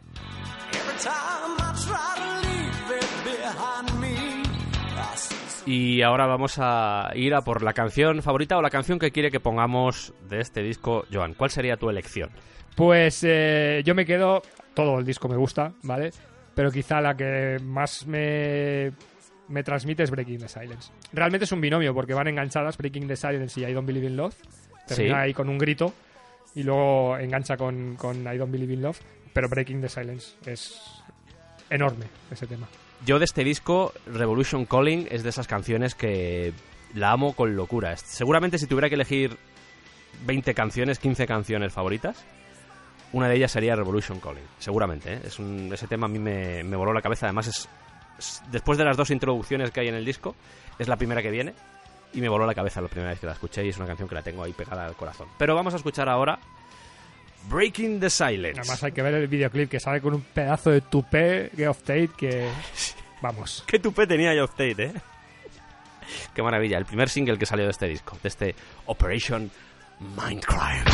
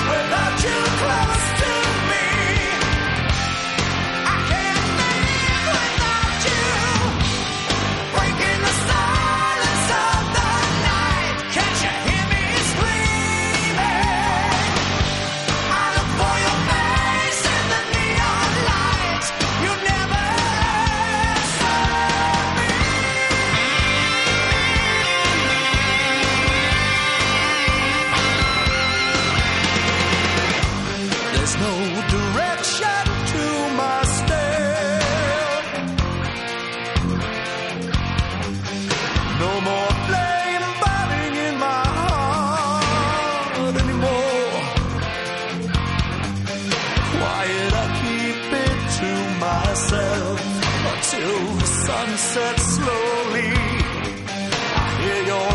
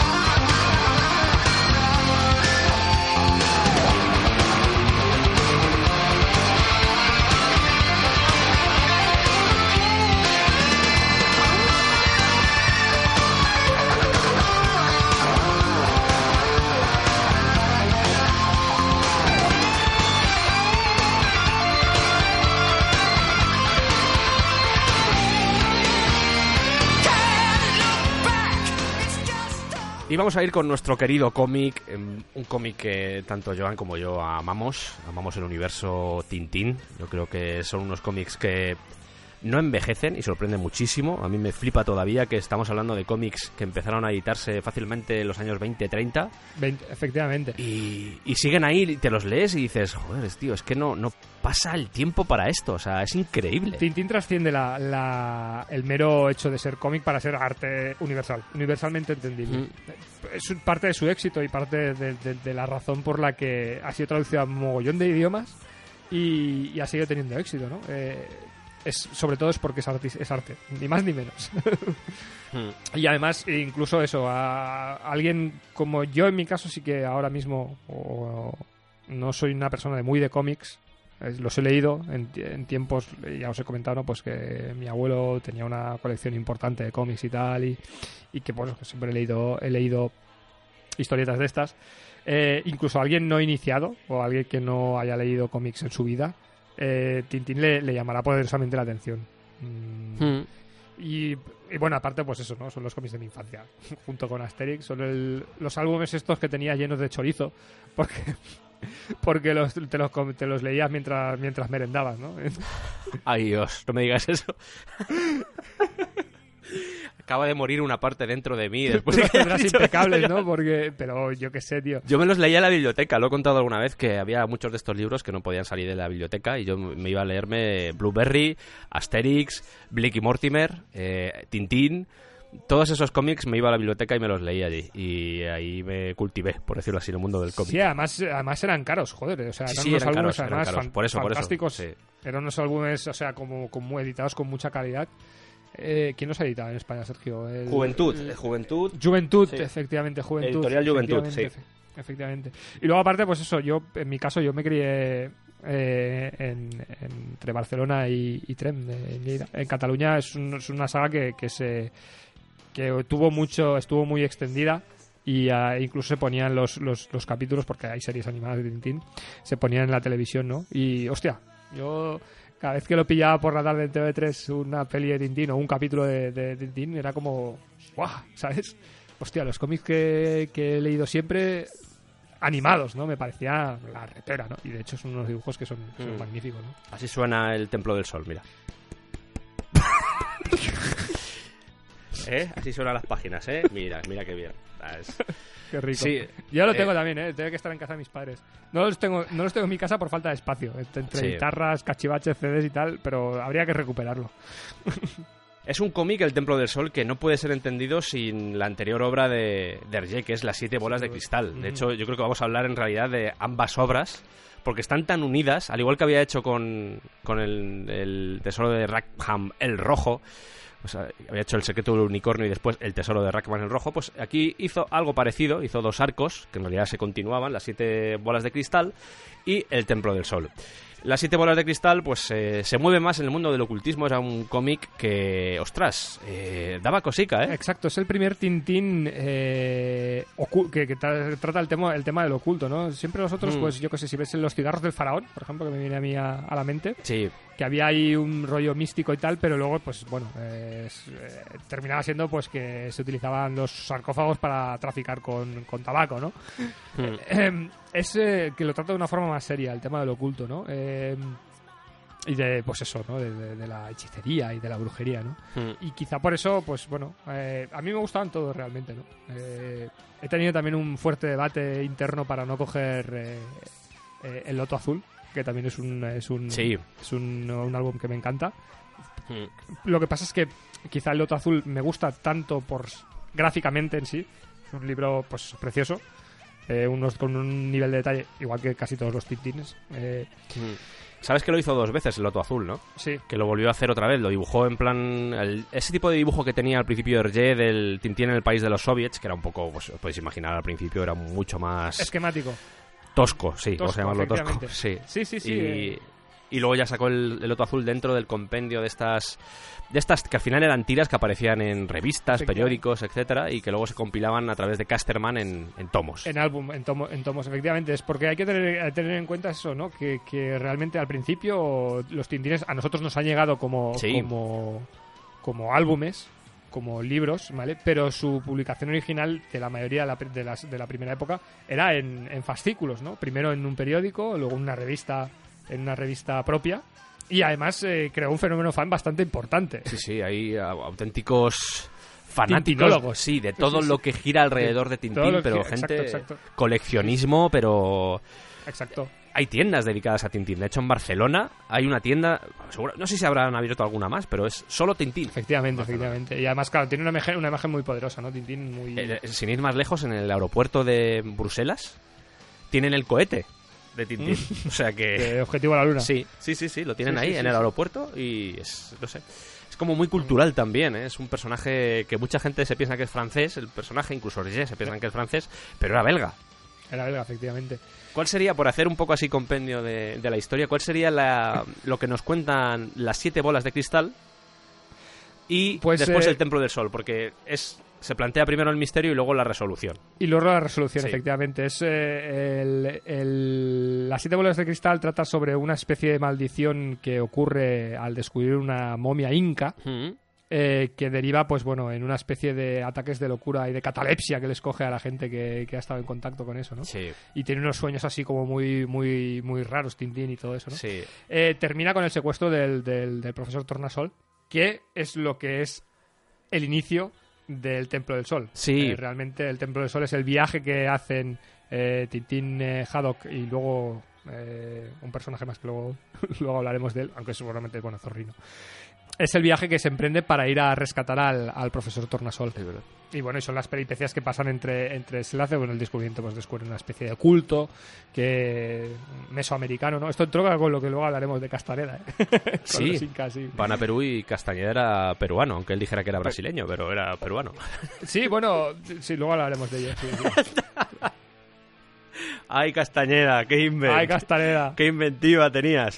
Qué imaginación. estamos hablando de que las siete bolas de cristal apareció en 1943. Sí, en plena ocupación nazi. Ahí vamos, ahí vamos, Eh, porque 1943 en Europa. Exacto. Tú ten en cuenta que han tachado muchas veces a, a, a Hergé de conservador, de pronazi, Sí, antisemita. antisemita. etcétera, Yo lo veo más como un reflejo de su época. Sí. Ni más ni menos, ¿no? Él trabajaba eh, en, eh, en, eh, trabajó durante durante la ocupación nazi, trabajó en Le Soir, lo digo bien, ¿vale? sí. Le Soir. Le Soir. Er- Era un periódico que durante la ocupación nazi, pues pasó a manos a ser controlado por, por manos de, de- por manos de por, por- por los invasores, ¿no? Y reflejaba el pensamiento de nazi, ¿no? Por eso de las, esas acusaciones de pro pro nazi, ¿no? Pero ni más ni menos era un trabajador. De hecho, las historietas de esta época no son ni por asomo eh, belicistas ni pronazis Claro. ni nada de nada, ¿no?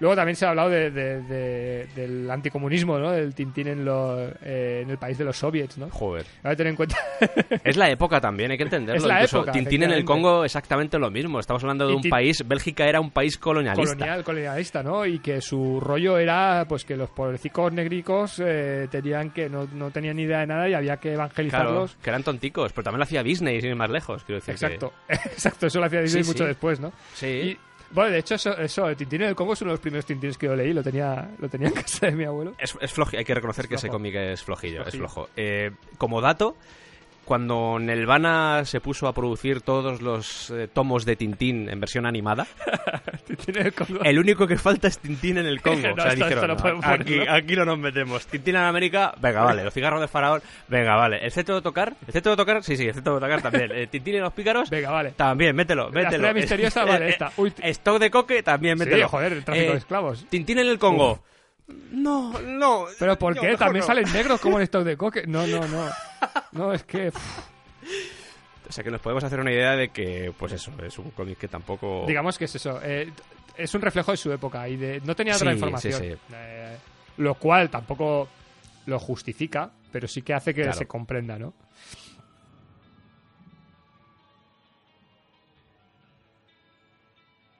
Tenemos a ese Hergé que estaba publicando las siete bolas de cristal en Le Soir y estuvo así durante unos años, pero ¿qué pasa? Que de repente eh, están bajo ocupación nazi, eh, el periódico hay que decir que se seguía vendiendo bien, los de su propio país diciendo, Hergé, te has vendido, Sí, sí. estás ahí trabajando para los nazis, que en realidad los nazis eran más inteligentes que eso porque no es que hubiera un nazi siendo el director del periódico, sino que lo hacían de otra forma. Eh, ponían a un, un director que habían elegido ellos, que no era nazi, era un tío de allí de Bélgica, pero le decían cosas, le decían, Oye, este artículo eh, va sobre judíos. Tenéis que meteros con ellos, ¿vale? Os tenéis que meter con ellos. Ay, pero es que nos van a acusar de antisemitas. Eh, ¿sabéis, sabéis que somos invadidos, ¿no? Ay, es, es que a veces se me olvida. Bueno, pues, pues tenéis que meter Vale, vale, bueno, metemos con ellos. ¿Cuál fue el tema?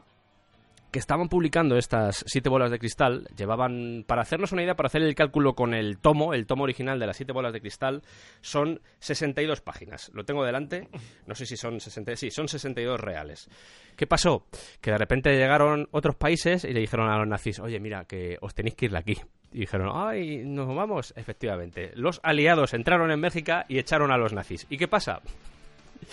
Que les dijeron a todos los del periódico, mira, os podéis ir a casa eh, porque no se va a seguir publicando el swag, porque habéis, os habéis cebado un poquito con el antisemitismo apoyando a los nazis y como que ahora no tiene mucho sentido. Y Hergé se ve de repente que Hergé hay que decir también que gracias, entre comillas, a la ocupación de los nazis, dejó de lado todo ese politiqueo que a veces metía en sus obras, porque hay muchas veces crítica social de los países a los, a- de los países a los que viaja Tintín.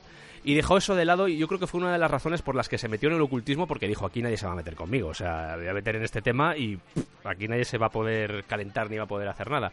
Así que vemos cómo en esa página número 50 de repente se acaba la historia y la gente se queda como diciendo, pero pero qué va a pasar porque justo es cuando Tintín llega y ve que pues lo que ha dicho lo que ha dicho Joan esos exploradores que se han encontrado como si fuese un poco también la maldición de Tutankamón hay una influencia Sí, de también hecho ahí se, a- se- a sí, se, se basó en eso, precisamente, ¿no? Claro. La momia, el, el cuento de la momia, de la momia que maldice a los que la descubren y tal. Realmente, ¿Cómo se llama esa momia? Rascar Capac.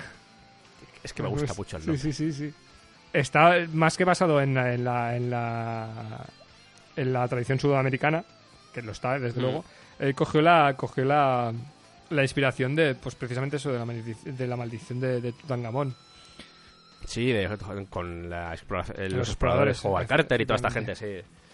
Que le decían que le había pasado lo mismo y al final, pues bueno, eso es un... Algún día igual hablaremos de, de esas cosas porque son, son cuanto menos desmitificar un poco eso. De hecho, resuelve y lo desmitifica al final del libro. Sí, sí, sí, claro. Dice- en la segunda parte, claro. No, no, exacto, que en la primera es como muy eh, sobrenatural. Sí. Eh, la visita del brujo que rompe, del brujo, bueno, de la momia en Sí. que rompe la bola y los sume en un sueño eh, de locura del que se despiertan para gritar y tal, ¿sabes? Mm. Pero luego explica al final explica explica que bueno pues que es una que es el, bru- el- el- el líder del culto explica que, que ha habido pues bueno que lo han hecho de una forma con un líquido eh, Con coca. con co- Dices, pero- basado en hojas de coca eso es que les permitía controlar mentalmente quiero decir que intenta dar una, una solución racional Más o ¿no? menos, sí. un poco un poco con pinzas Sí, a mi parecer sí. Pues justo se quedaron en la escena en la que Tintín llega al hospital y ve a los siete miembros de la expedición pues teniendo sus reacciones extrañas y esas cosas. Entonces vemos a la gente que de repente se queda ahí como diciendo, pero ¿no va a continuar? ¿No va a continuar? Hergé se va a sus cosas, dice, pues eh, muchas gracias y hasta luego. Pero, pero poco después tres empresarios se acercan a Hergé y le dicen, oye, ¿y por qué no hacemos una revista que se llame Tintín? Y, Tintín, eh, y Hergé dice, pues vale, pues vamos a hacer una revista que se llame Tintín. O sea, sí, luego la- le pesaría a Hergé ¿eh? porque Sí, sí, se metió en una movida que no era consciente de dónde se estaba Exacto, metiendo. eh, yo he visto o he leído sobre el tema, ¿no? Y parece que en la última... Tuvo una época Hergé en el que se veía como superado por el personaje, por, eh, Sí, por, por Tintín, ¿no? Hay algún dibujo suyo de que es muy gracioso, bueno, gracioso e inquietante, ¿no? Que se ve a él trabajando en una mesa como sin descanso y Tintín sentado dándole con un látigo, ¿no? Quiero decir, eh, se puede, le llegó a, a ser, eh, en una parte de su vida llegó a ser como una especie de carga, ¿no? De la que se quería liberar. De hecho, vamos a ver que durante la creación de este Templo del Sol eh, había veces que desaparecía y decían, pero... Exacto, exacto. ¿Dónde, dónde está Hergé? ¿Dónde está Hergé? Tú imagínate, claro, esto era serializado, o sea, lo, lo, lo Y desaparecía. se iba publicando por Sí, sí. fascículos y el tío desaparecía, pues, pero del plan de que ni su mujer sabía dónde estaba. Luego se supo. ¿no? Que, Lo- que, que es- eh, aquí ya te había creado el estudio donde es- este es de los que ya no dibujó él solo. Sí, tenía un montón de ayudantes. De hecho, Edgar P. Jacobs, que es el de Blake and Mortimer. Era ayudante de Hergé, era asistente y se dice que era el que hacía muchas cosas. De hecho, acabaron discutiendo entre ellos. Sí, exacto, ¿no? De Claro, quién era. contaban que Hergé estaba un poco cabreado con Jacobs porque vio que Blake y Mortimer estaba funcionando muy bien y dijo, no, no, no. Y claro, Jacobs decía, oye, que quiero hacer más cosas de... No, no, no. Al final discutieron y Jacobs dijo, Pues pues que te vaya bien, Hergé, que te vaya bien. Pero fue Jacobs el que viajó a Sudamérica y el que fue al museo a ver eh, todo el material Inca del que sacaron todos los dibujos y toda la información. Quiero decir que hubo un trabajo ahí de campo de, de Jacobs bastante importante Bastante. para realizar el Templo del Sol. Sí, porque además eh, no lo hemos mencionado, pero bueno, eh, cualquiera que, que lea Tintín verá que, que el trazo, que todo el dibujo en sí es, es muy, muy claro. Bueno, y de hecho es una escuela de, de dibujo que Sí. se llama la Escuela de la Línea Clara, eh, con esas Sí. imágenes súper detalladas, en las que también es, es interesante mirar que está todo, o sea, todo está rodeado de negro, como si dijéramos, o sea, el color... eh, se dibujaban los, los, los- la- las viñetas eh, se rellenaban de color, pero luego se repasaban las líneas. Si te, te fijas tú en- siempre en un álbum de Tintín, verás que todo tiene su, Sí. su frontera, toda línea, toda, toda línea está definida, ¿no? Y, Mm. y tiene un nivel de detalle muy, muy, muy alto, ¿no? Sí, hasta en los fondos. O los sea, fondos, efectivamente. Bueno, y si- volvemos al Loto Azul. Hay tratados sobre lo que hay escrito en las paredes en chino de- del Loto Azul. Pero es que lo hacía mucho eso, se documentaba muy bien de lo que quería Pero mostrar. Está muy documentado. De todo, de, de referencias de National Geographic, de ir a museos, de pillar libros, etcétera, etcétera. Se documentaba mucho para que la... Obviamente había algunas cagadas, pero por lo general era bastante fiel. O sea, era bastante fiel al país al que estaba citando. Y lo que tú dices, había un detallismo en el dibujo bestial. Yo me acuerdo, por ejemplo, ya que mencionas el loto azul, la escena del fumadero Sí. de opio. Esa escena, el dibujo es increíble y estamos hablando de un cómic que el Loto Azul, estamos hablando de que este, Templo del Sol, es el número 14 y el Loto Azul es el cuarto, o sea que hay una diferencia y aún así, Sí, sí. fíjate que no se nota, es una de las cosas interesantes de, de Hergé, que no se nota tampoco desde que empieza, desde, bueno, igual el Tintín en América y Tintín en el Congo sí, pero a partir del Loto Azul, la oreja Sí, rota, es más o menos, muy, la línea está muy, muy, muy clara y muy, muy se mantiene mucho. ¿no? no se nota tampoco una evolución muy bestia en el dibujo. no, no, no, no, Si efectivamente. tú, por ejemplo, coges No, no, Tintín y los pícaros, hombre, se le nota más suelto, hay que decir. Pero si tú coges eh, el cangrejo de las pinzas de oro y coges Tintín y los pícaros, tampoco hay una diferencia notable a la hora de... No, no- el trazo es muy parecido. sí, no notas Y tampoco... supongo que también buscaba la, la homogeneidad. Claro, ¿eh? claro, claro, que estaba buscado y de hecho, es más, seguramente por esta época, por Tintín y los Pícaros, eh, ya ni dibujaba, porque para este cómic, con todas las salidas que tenía, porque el tío desaparecía, es lo que decía Joan, em- empezó a publicarse esta revista Tintín y esta historia del Templo del Sol, que en realidad no era el Templo del Sol, sino que acababa la historia de las siete bolas de cristal, porque como se quedó ahí flotando la historia, pues dijo, "To- a- primero acabo las siete bolas de cristal y luego ya me centro en el, el Templo del Sol. Pues empezó a publicarse en 1946.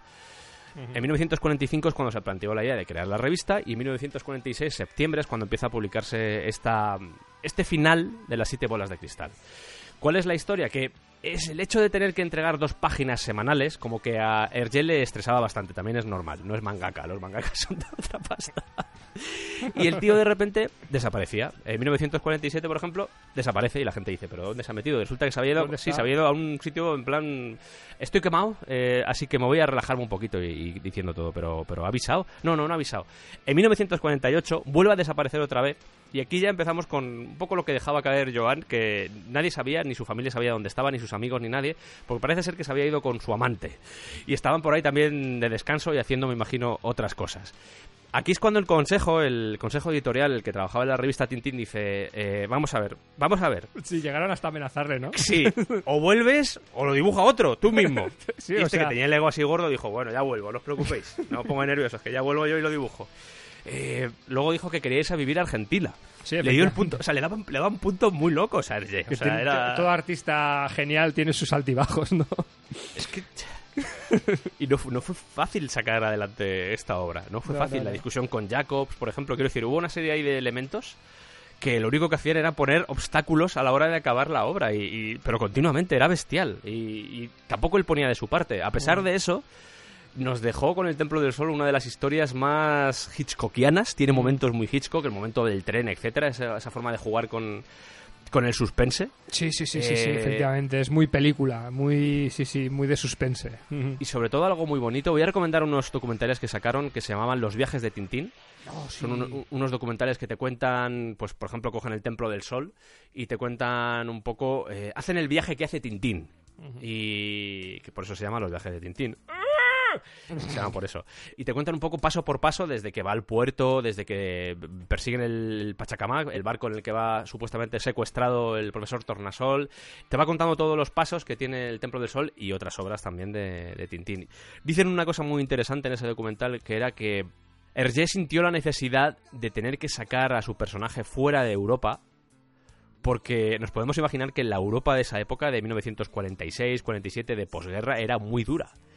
Y sintió la necesidad de hacerlo porque, claro, eh, mete tú a Tintín ahí en ese ambiente. de- era como que la gente necesitaba soñar y un buen Una sitio para soñar, claro. Y una buena vía de escape era precisamente mandarle fuera, mandarle a América, que es donde va. Va a Perú.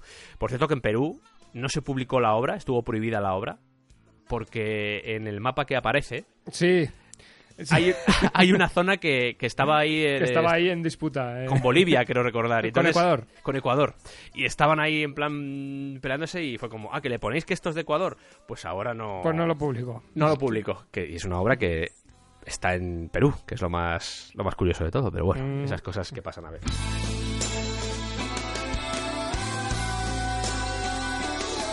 Ya os hemos dicho que esto aparecía en el periódico, luego apareció en la revista Tintín y allí pues se publicaban estas tiras. El tema es que a la hora de hacer los, los tomos, los tomos solían ser de 60-62 páginas y había muchas de estas tiras que no entraban en la, en la copia final. Mm. Y hay algunos momentos, por ejemplo, que no están en el Templo del Sol, que sí aparecieron en las tiras, pues por ejemplo cuando están en el barco, Tintín Mm. persiguiendo a un gato, eh, el Capitán Haddock... eh, Masticando coca. Sí, ese tipo de cosas. Joder. Esas que, que punkis, ¿eh? Esas cosas no. Sí, no, hay, hay- sí, sí, sí. Que se la da Zorrino, que es un niño. Es todo como muy. Sí, niño. sí.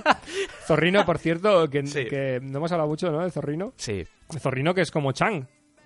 Realmente sí, es, de Loto Azul, es verdad, sí. es de loco azul y tiene el Tíbet. Sí, Es un personaje muy parecido a Chang, ¿no? Eh, es, es interesante como eso, como, como se van dando esos paralelismos, ¿no? Y como el pequeño amigo de Tintín, eh, esta vez, en vez de ser chino, Chang estaba, estaba basado en un amigo real de, de Hergé, que era chino.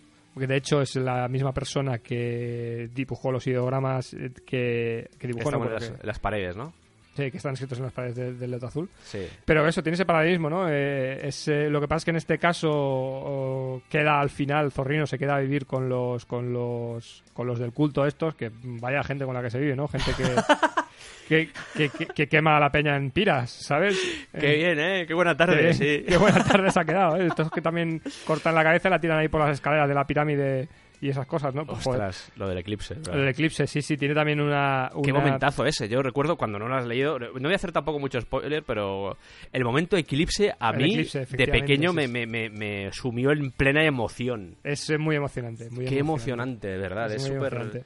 Que el eclipse, las tiras, eh, Hergé lo puso bien, pero a la hora de pasarlo luego al tomo, al tomo que luego se publicó, el, el tomo que luego publicó Casterman, la dirección a la que iba el eclipse era diferente y un niño le dijo a Hergé, yo me imagino que estaban por ahí de touré, en plan de gira presentando el, el cómic, y le dijo... Esto está mal, esto está Esto mal. está mal, el, el- está- el sol va ahí al revés, eso no, no puede ser así. Y Hergé ahí en plan de, madre mía, te voy a la cabeza. O sea que si lo veis igual, no sé si lo habrán corregido en, en ediciones posteriores, no sé si en la actual, pero al, al estar en el hemisferio sur va en otra dirección, entonces claro, a la que va en Bélgica.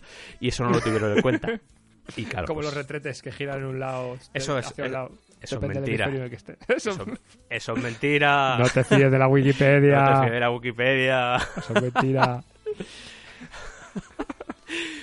Es una historia súper atractiva. Muy en plan Indiana Jones, ¿no crees? Sergio? Es muy Indiana Jones, muy aventuras, sí, es muy, Muy aventuras. aventuras. Es muy aventuras y, y muy bien llevada, además. eh, juega mucho con el suspense, juega mucho con el misterio. Está muy bien jugado, está muy bien llevado y es un cómic muy emocionante. Es un, no sé si es de los más emocionantes de Tintín, porque la verdad es que jugaba muy bien siempre Hergé y el equipo de Hergé. Vamos a darle el mérito que tenía el equipo de Hergé, porque era muy grande. Y Hergé, al final, yo me imagino que los últimos números, como pasa siempre, estaba un poco a su bola, como le pasó un poco a Bob Kane, ese tipo de personalidad.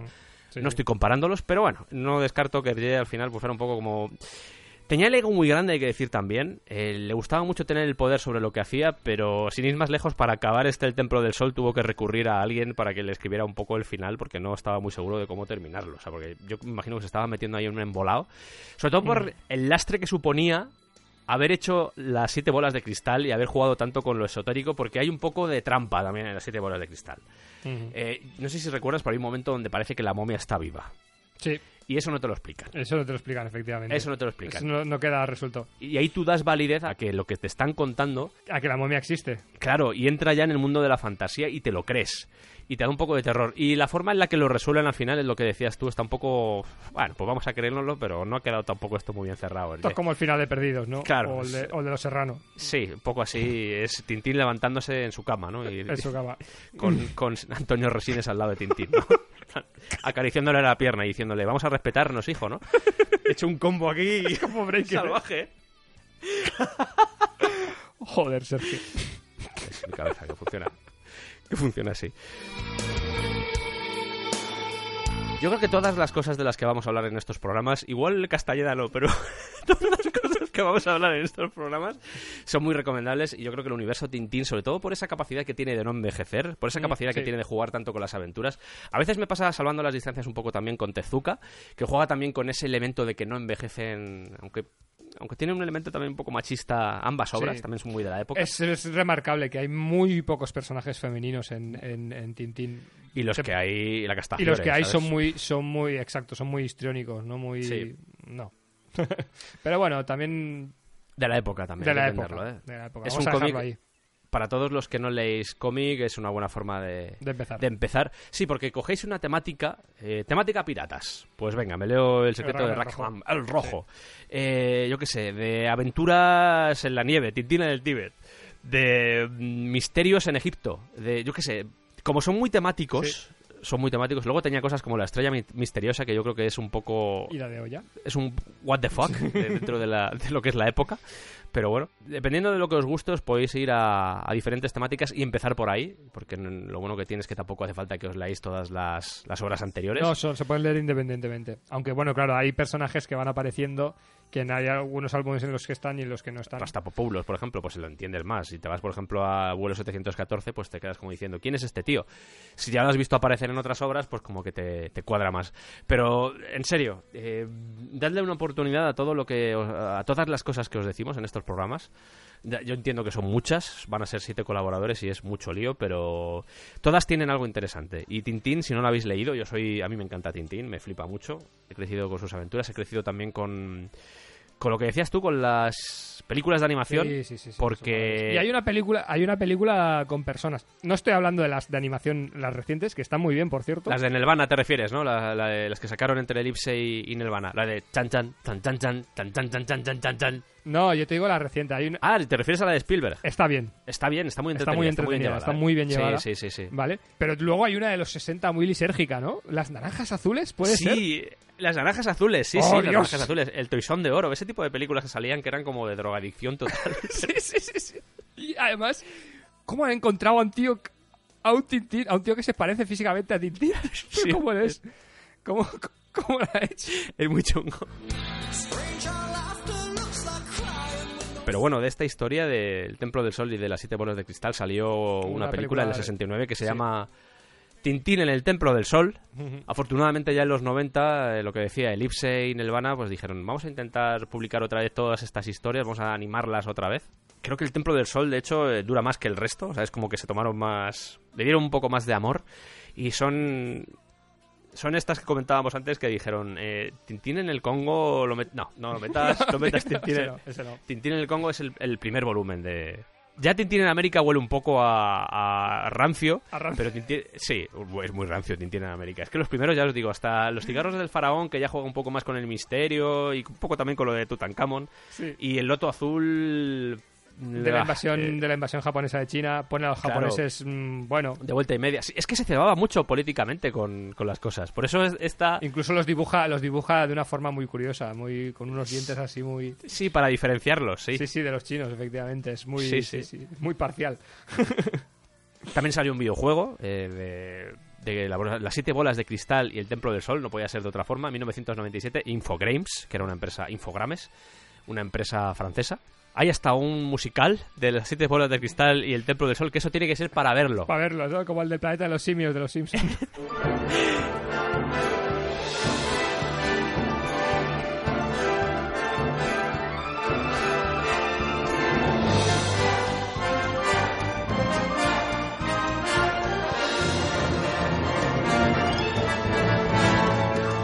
Tous les jours, toute l'année, je suis toujours concerné par ce qui se produit sur Terre.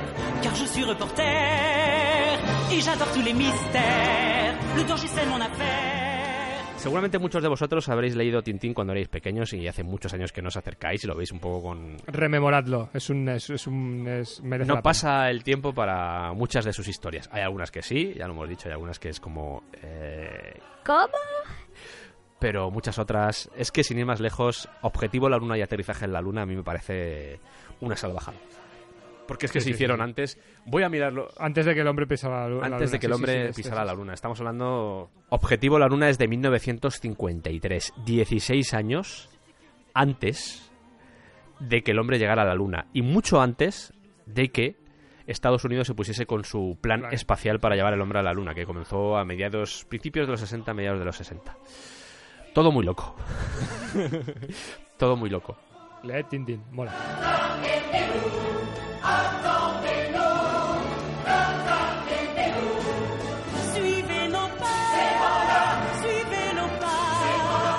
Durante todo el programa he ido trufando, me gusta mucho la palabra trufando, que es muy de Iker, pero me gusta mucho usarla. Trufanda, truf- trufan- trufanda. Una, me voy a poner una trufanda. Trufimos. Trufando.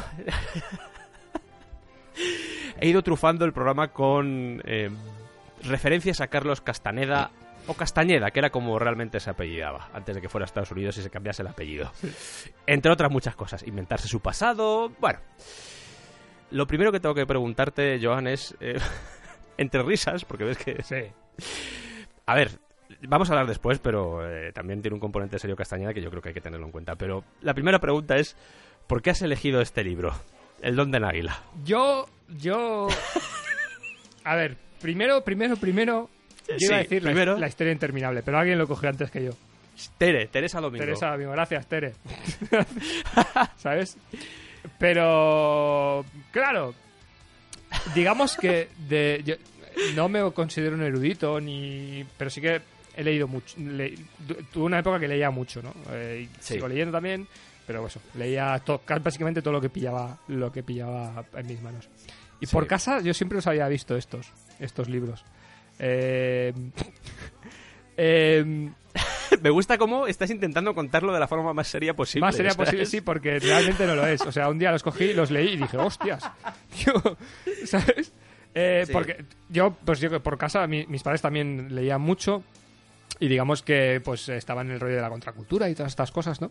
Pues estaba esto, Carlos Castaneda, y cuando era jovencico yo, al principio, pues no pues no, no les presté mucha atención, unos libracos viejos con una edición así como muy pasada de moda y tal. Eh, te he dicho el don del águila como te podría haber dicho cualquiera de los anteriores, ¿vale? Porque además, cuando lo he estado rememorando, hay partes que ni recuerdo haberlas leído. ¿vale? ¿Vale?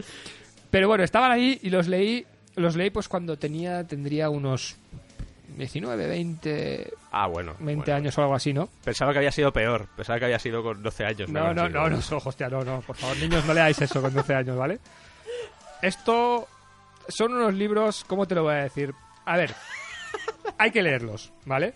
Eh, es más el Sí. personaje, ¿vale? Es más cómo lo narra, ¿vale? Vamos a ponerlo como... ¿Por qué gusta el Señor de los Anillos? Te voy a Sí. decir esa, esa- eh, o hago esa reflexión, ¿no? Pues el Señor de los Anillos, entre otras cosas, aparte es una historia que tiene demasiados paralelismos con la Biblia, ¿vale?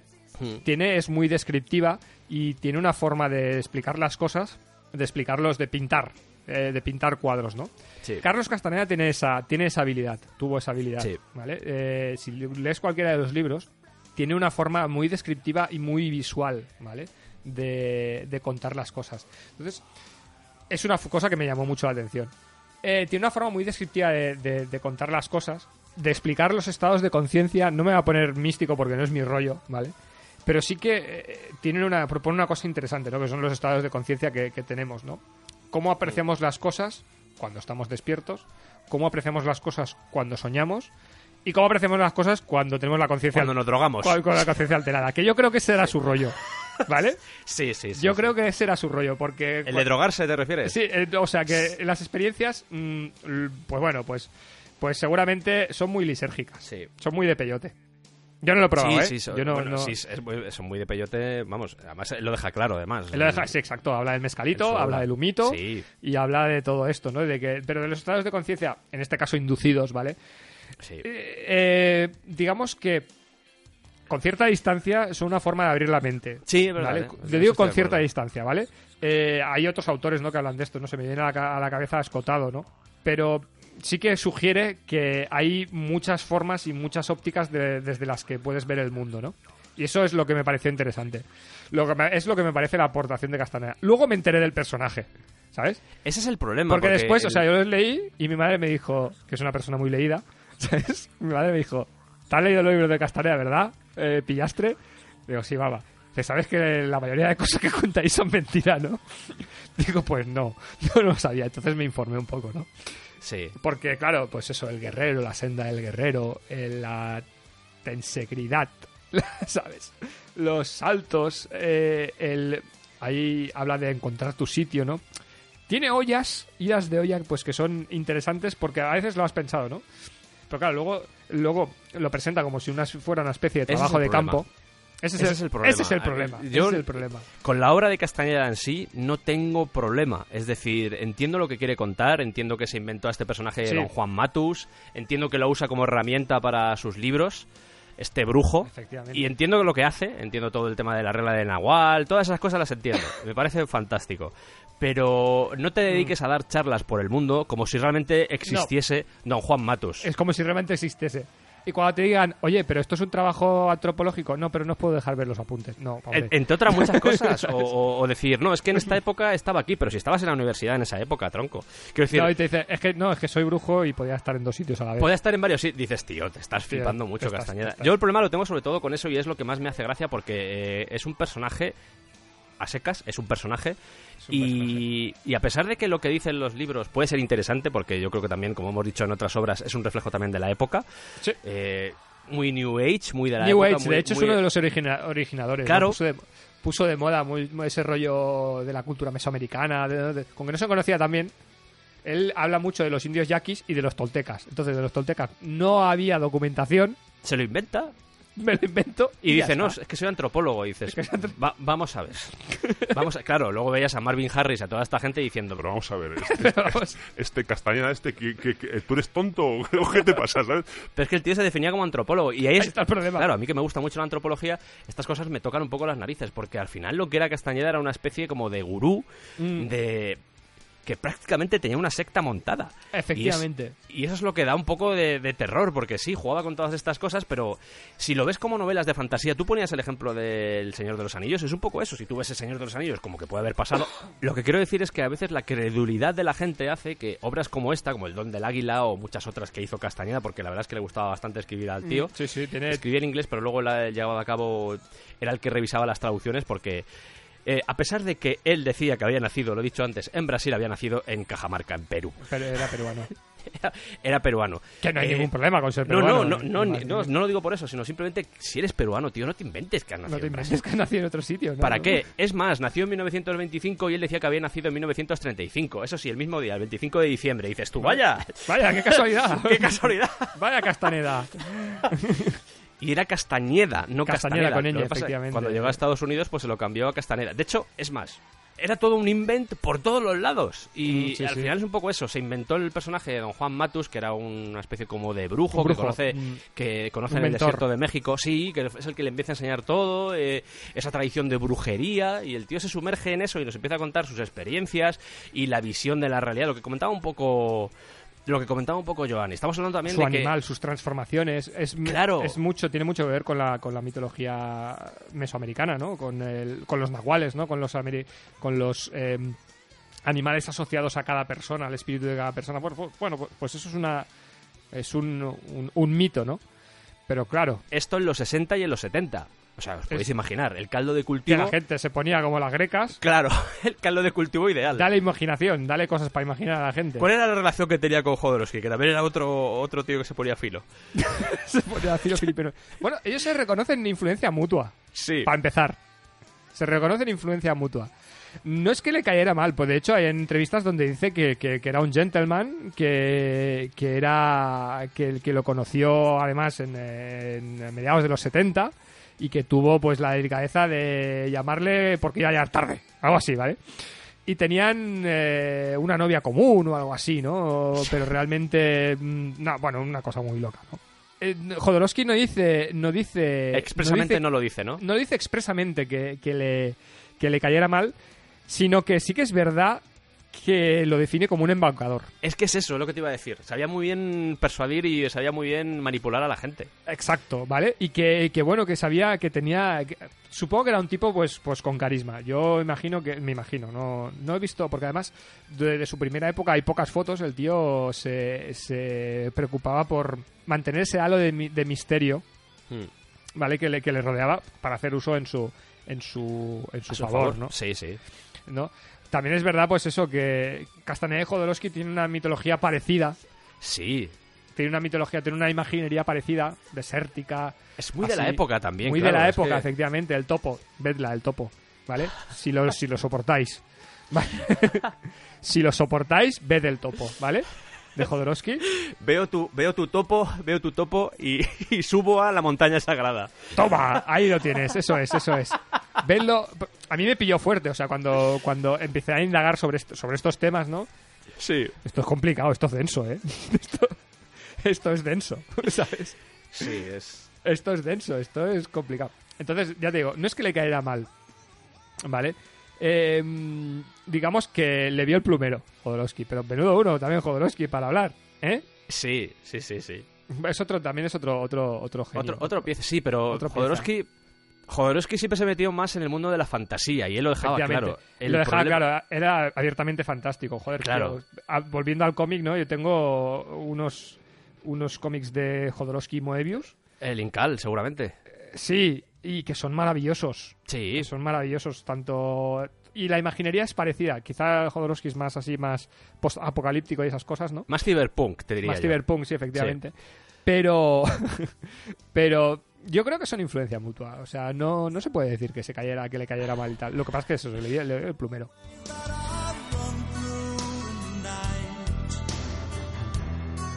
Pues que aquí tenía eh, 40 años ya. Cuando empezó a sacar los libros tenía casi 40 años Castañeda. Quiero decir que ya era. sí ya está talludito eh había vivido mucho, ¿eh? Ya había, Sí, sí. estudiado, eh, ya había est- estudiado en UCLA o no. o no no sabemos no. Oye, el trabajo que hiciste en UCLA para sacarte el título y eso. eh, mira, hablando, hablando de trabajos inventados hablando de trabajos inventados. de másters inventados, ¿eh? Pues sí, no, pues no, no, no sé. No, es que estaba, estaba de viaje con Juan Matus, estaba buscando, no, ese día estaba convertido en águila, creo, creo, pero tengo que mirar, Tengo que mirar mis apuntes a ver si. casi seguro. Los apuntes, Eh, ¿Me los dejan mirar, Castaneda? No, no, no, no te los dejo mirar, son, esos apuntes son míos. Es que sabes que el...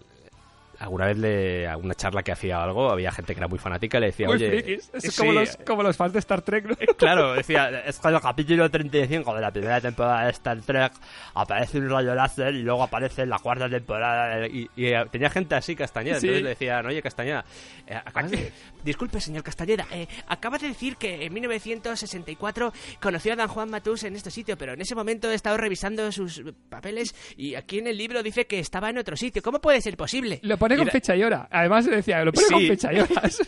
Y era cuando Castañeda decía frases Ya, como lo que ha dicho soy, Antonio. es que soy brujo, pero es que lo mejor de todo es que le decían, ah, vale, pues me lo creo. Ah, vale, vale. Decías, "Ah, per- perdón, maestro, perdón, perdón. Y era como, madre mía.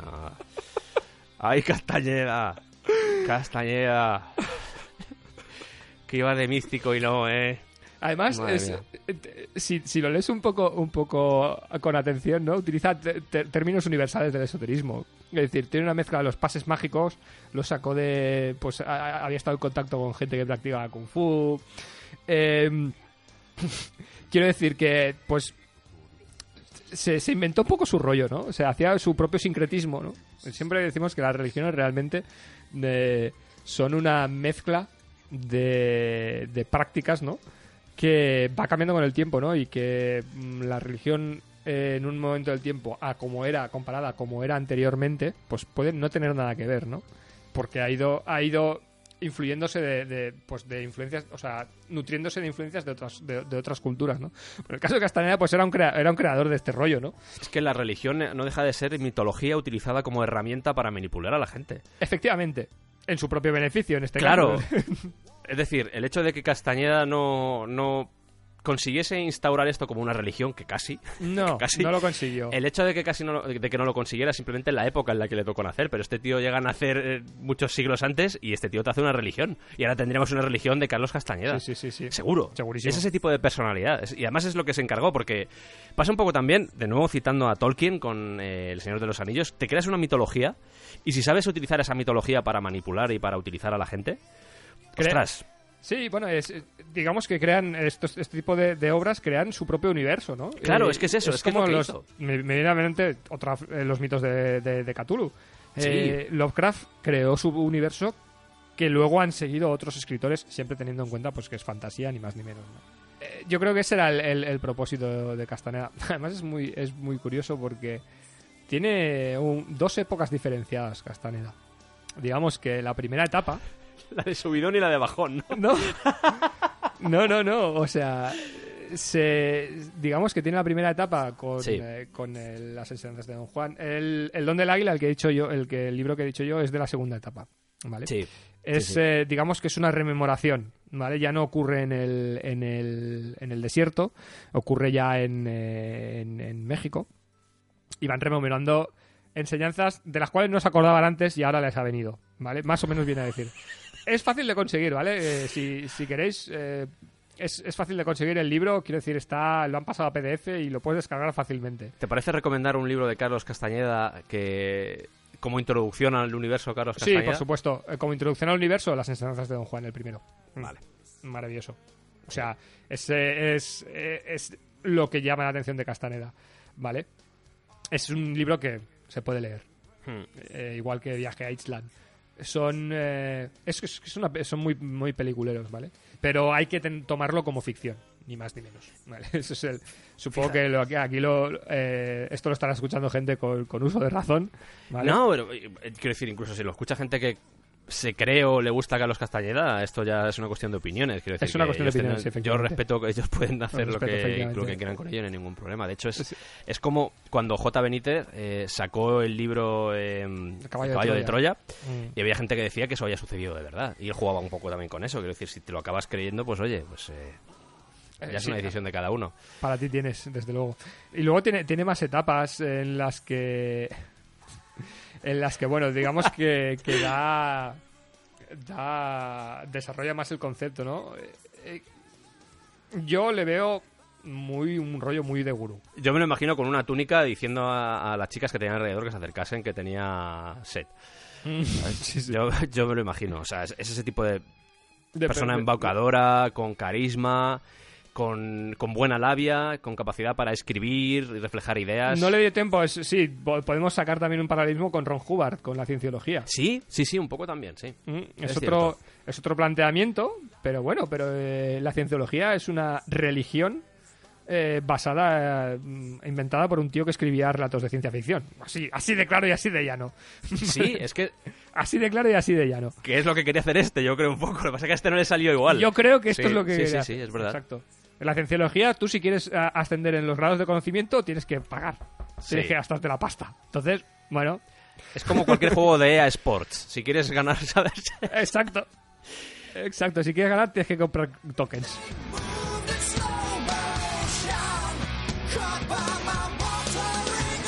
Pues llegamos al final de este programa, Joan. Hemos estado un, Buen rato. pues un buen rato, un- como siempre, un rato muy agradable, discutiendo sobre muchas cosas, aprendiendo muchas cosas también juntos, que yo creo que eso es, es uno de los elementos, una de las cosas más bonitas del descampado.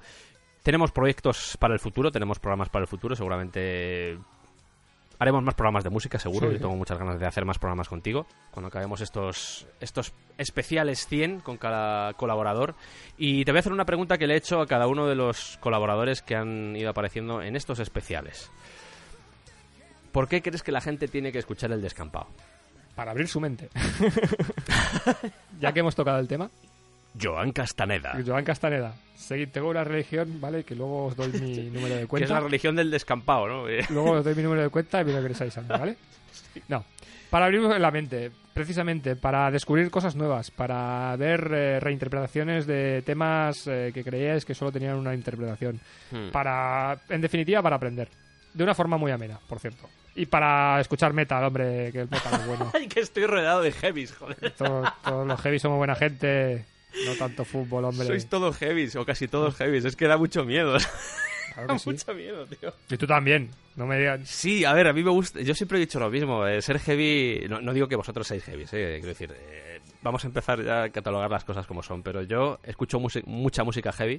Yo he estado dentro del, del ambiente heavy, pero nunca me he sentido heavy. O sea, con todo lo que conlleva ser heavy, No. es decir, el No. pelo largo, la ropa, eh, la actitud, ese tipo de cosas. Como que yo siempre he ido un poco al lado, yo siempre he disfrutado mucho de la música.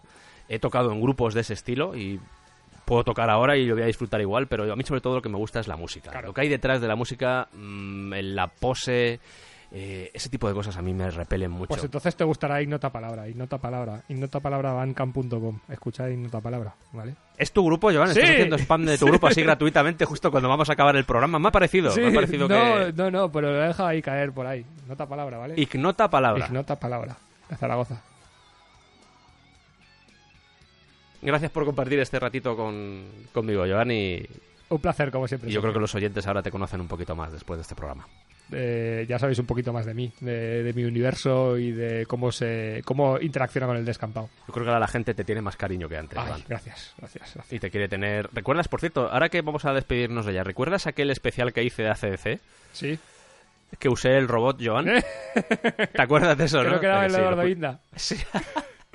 ¿Te acuerdas, no? Sí, me acuerdo, me acuerdo. Por si no lo habéis escuchado, eh, me siento honrado eh, que se me tenga en cuenta. escuchad primero un especial con Joan, pues por ejemplo el de Pink Floyd, eh, podéis escucharlo, el de Led Zeppelin, y después escuchad el de Black in Black, que lo hice yo solo, y bueno, pues eh, al principio aparece Joan como guest star. Pero bueno, Bueno, un abrazo muy fuerte, Joan. un beso una vez. Hasta luego.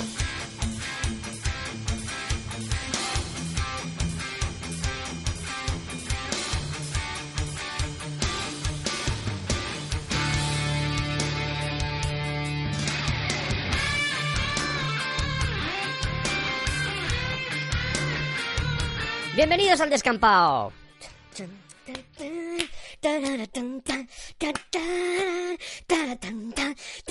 Cada vez me lo ocurro más, ¿vale? O sea, me vengo cada vez más arriba. ¿Sabes? Que, que voy súper Sí, sí, sí, Un poco de grima, estoy dando grima, ¿no? Directamente un poco de grima. Das hasta miedo, tío, ¿eh? ¿Has tomado? O también podemos hablar de Love, Love Devotion Surrender de, de Carlos Santana y... Sí, o un disco de Modern Talking también. ¿Sabes? También, También, de. Sí, sí, sí, o de mocedades, tío. Sí, muy- pues a mí, bueno, a mí, a mí mocedades me tocas ahí un poco la patata porque a mí sí me gustan mocedades, o sea que... Qué raro eres, Sergio. ¿Estás, nervioso o algo? o- No, no, no, por, para nada. Me estoy ahí ambientando, me estoy poniendo vídeos. ¿Te has puesto la peluca? cosas. ¿Te has puesto ya la peluca de David Bowie la película? La peluca crepada.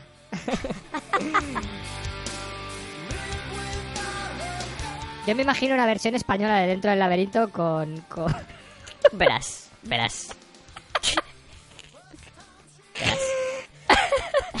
es que te estás con riendo. Miguel Bosé, tío, haciendo de rey de los. Pues sí, pues sí, Claro, tío. Pues claro. sí, sí, sí. Cuadra. Cuadra, cuadra con Miguel Cuadra, Bosé, es perfect- verdad. sí, sí. perfectamente, El David perfectamente. Bowie español, de verdad. El ¿eh? David Bowie español, por mucho que Ramoncín quisiera serlo, que Ramoncín, no, no, no, no, no, no. El David Bowie español era Miguel Bosé. Era Miguel Miguel Bosé. Bosé. Es verdad. Totalmente. Qué bueno, Sergio. Tenemos que hacer más cosas de estas.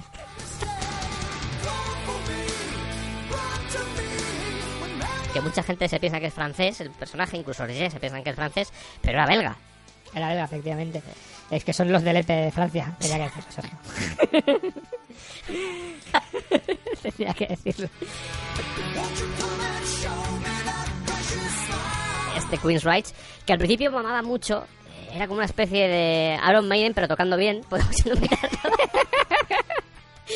Joder. Hombre, yo, diré- yo diría un cruce de Judas Priest con Marillion, por ejemplo, para ser más elegante. Por ejemplo.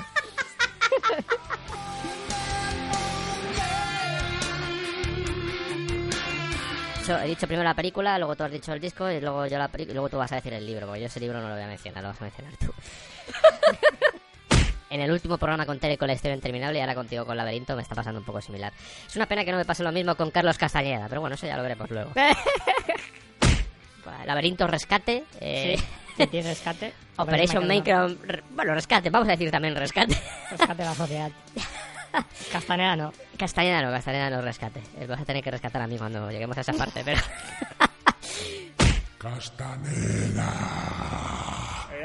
Coño. Aunque algunas veces durante el programa lo dije con ñ, sé que es con n, o sea que no, no me lo tengáis en cuenta. Gracias y hasta luego, chavales.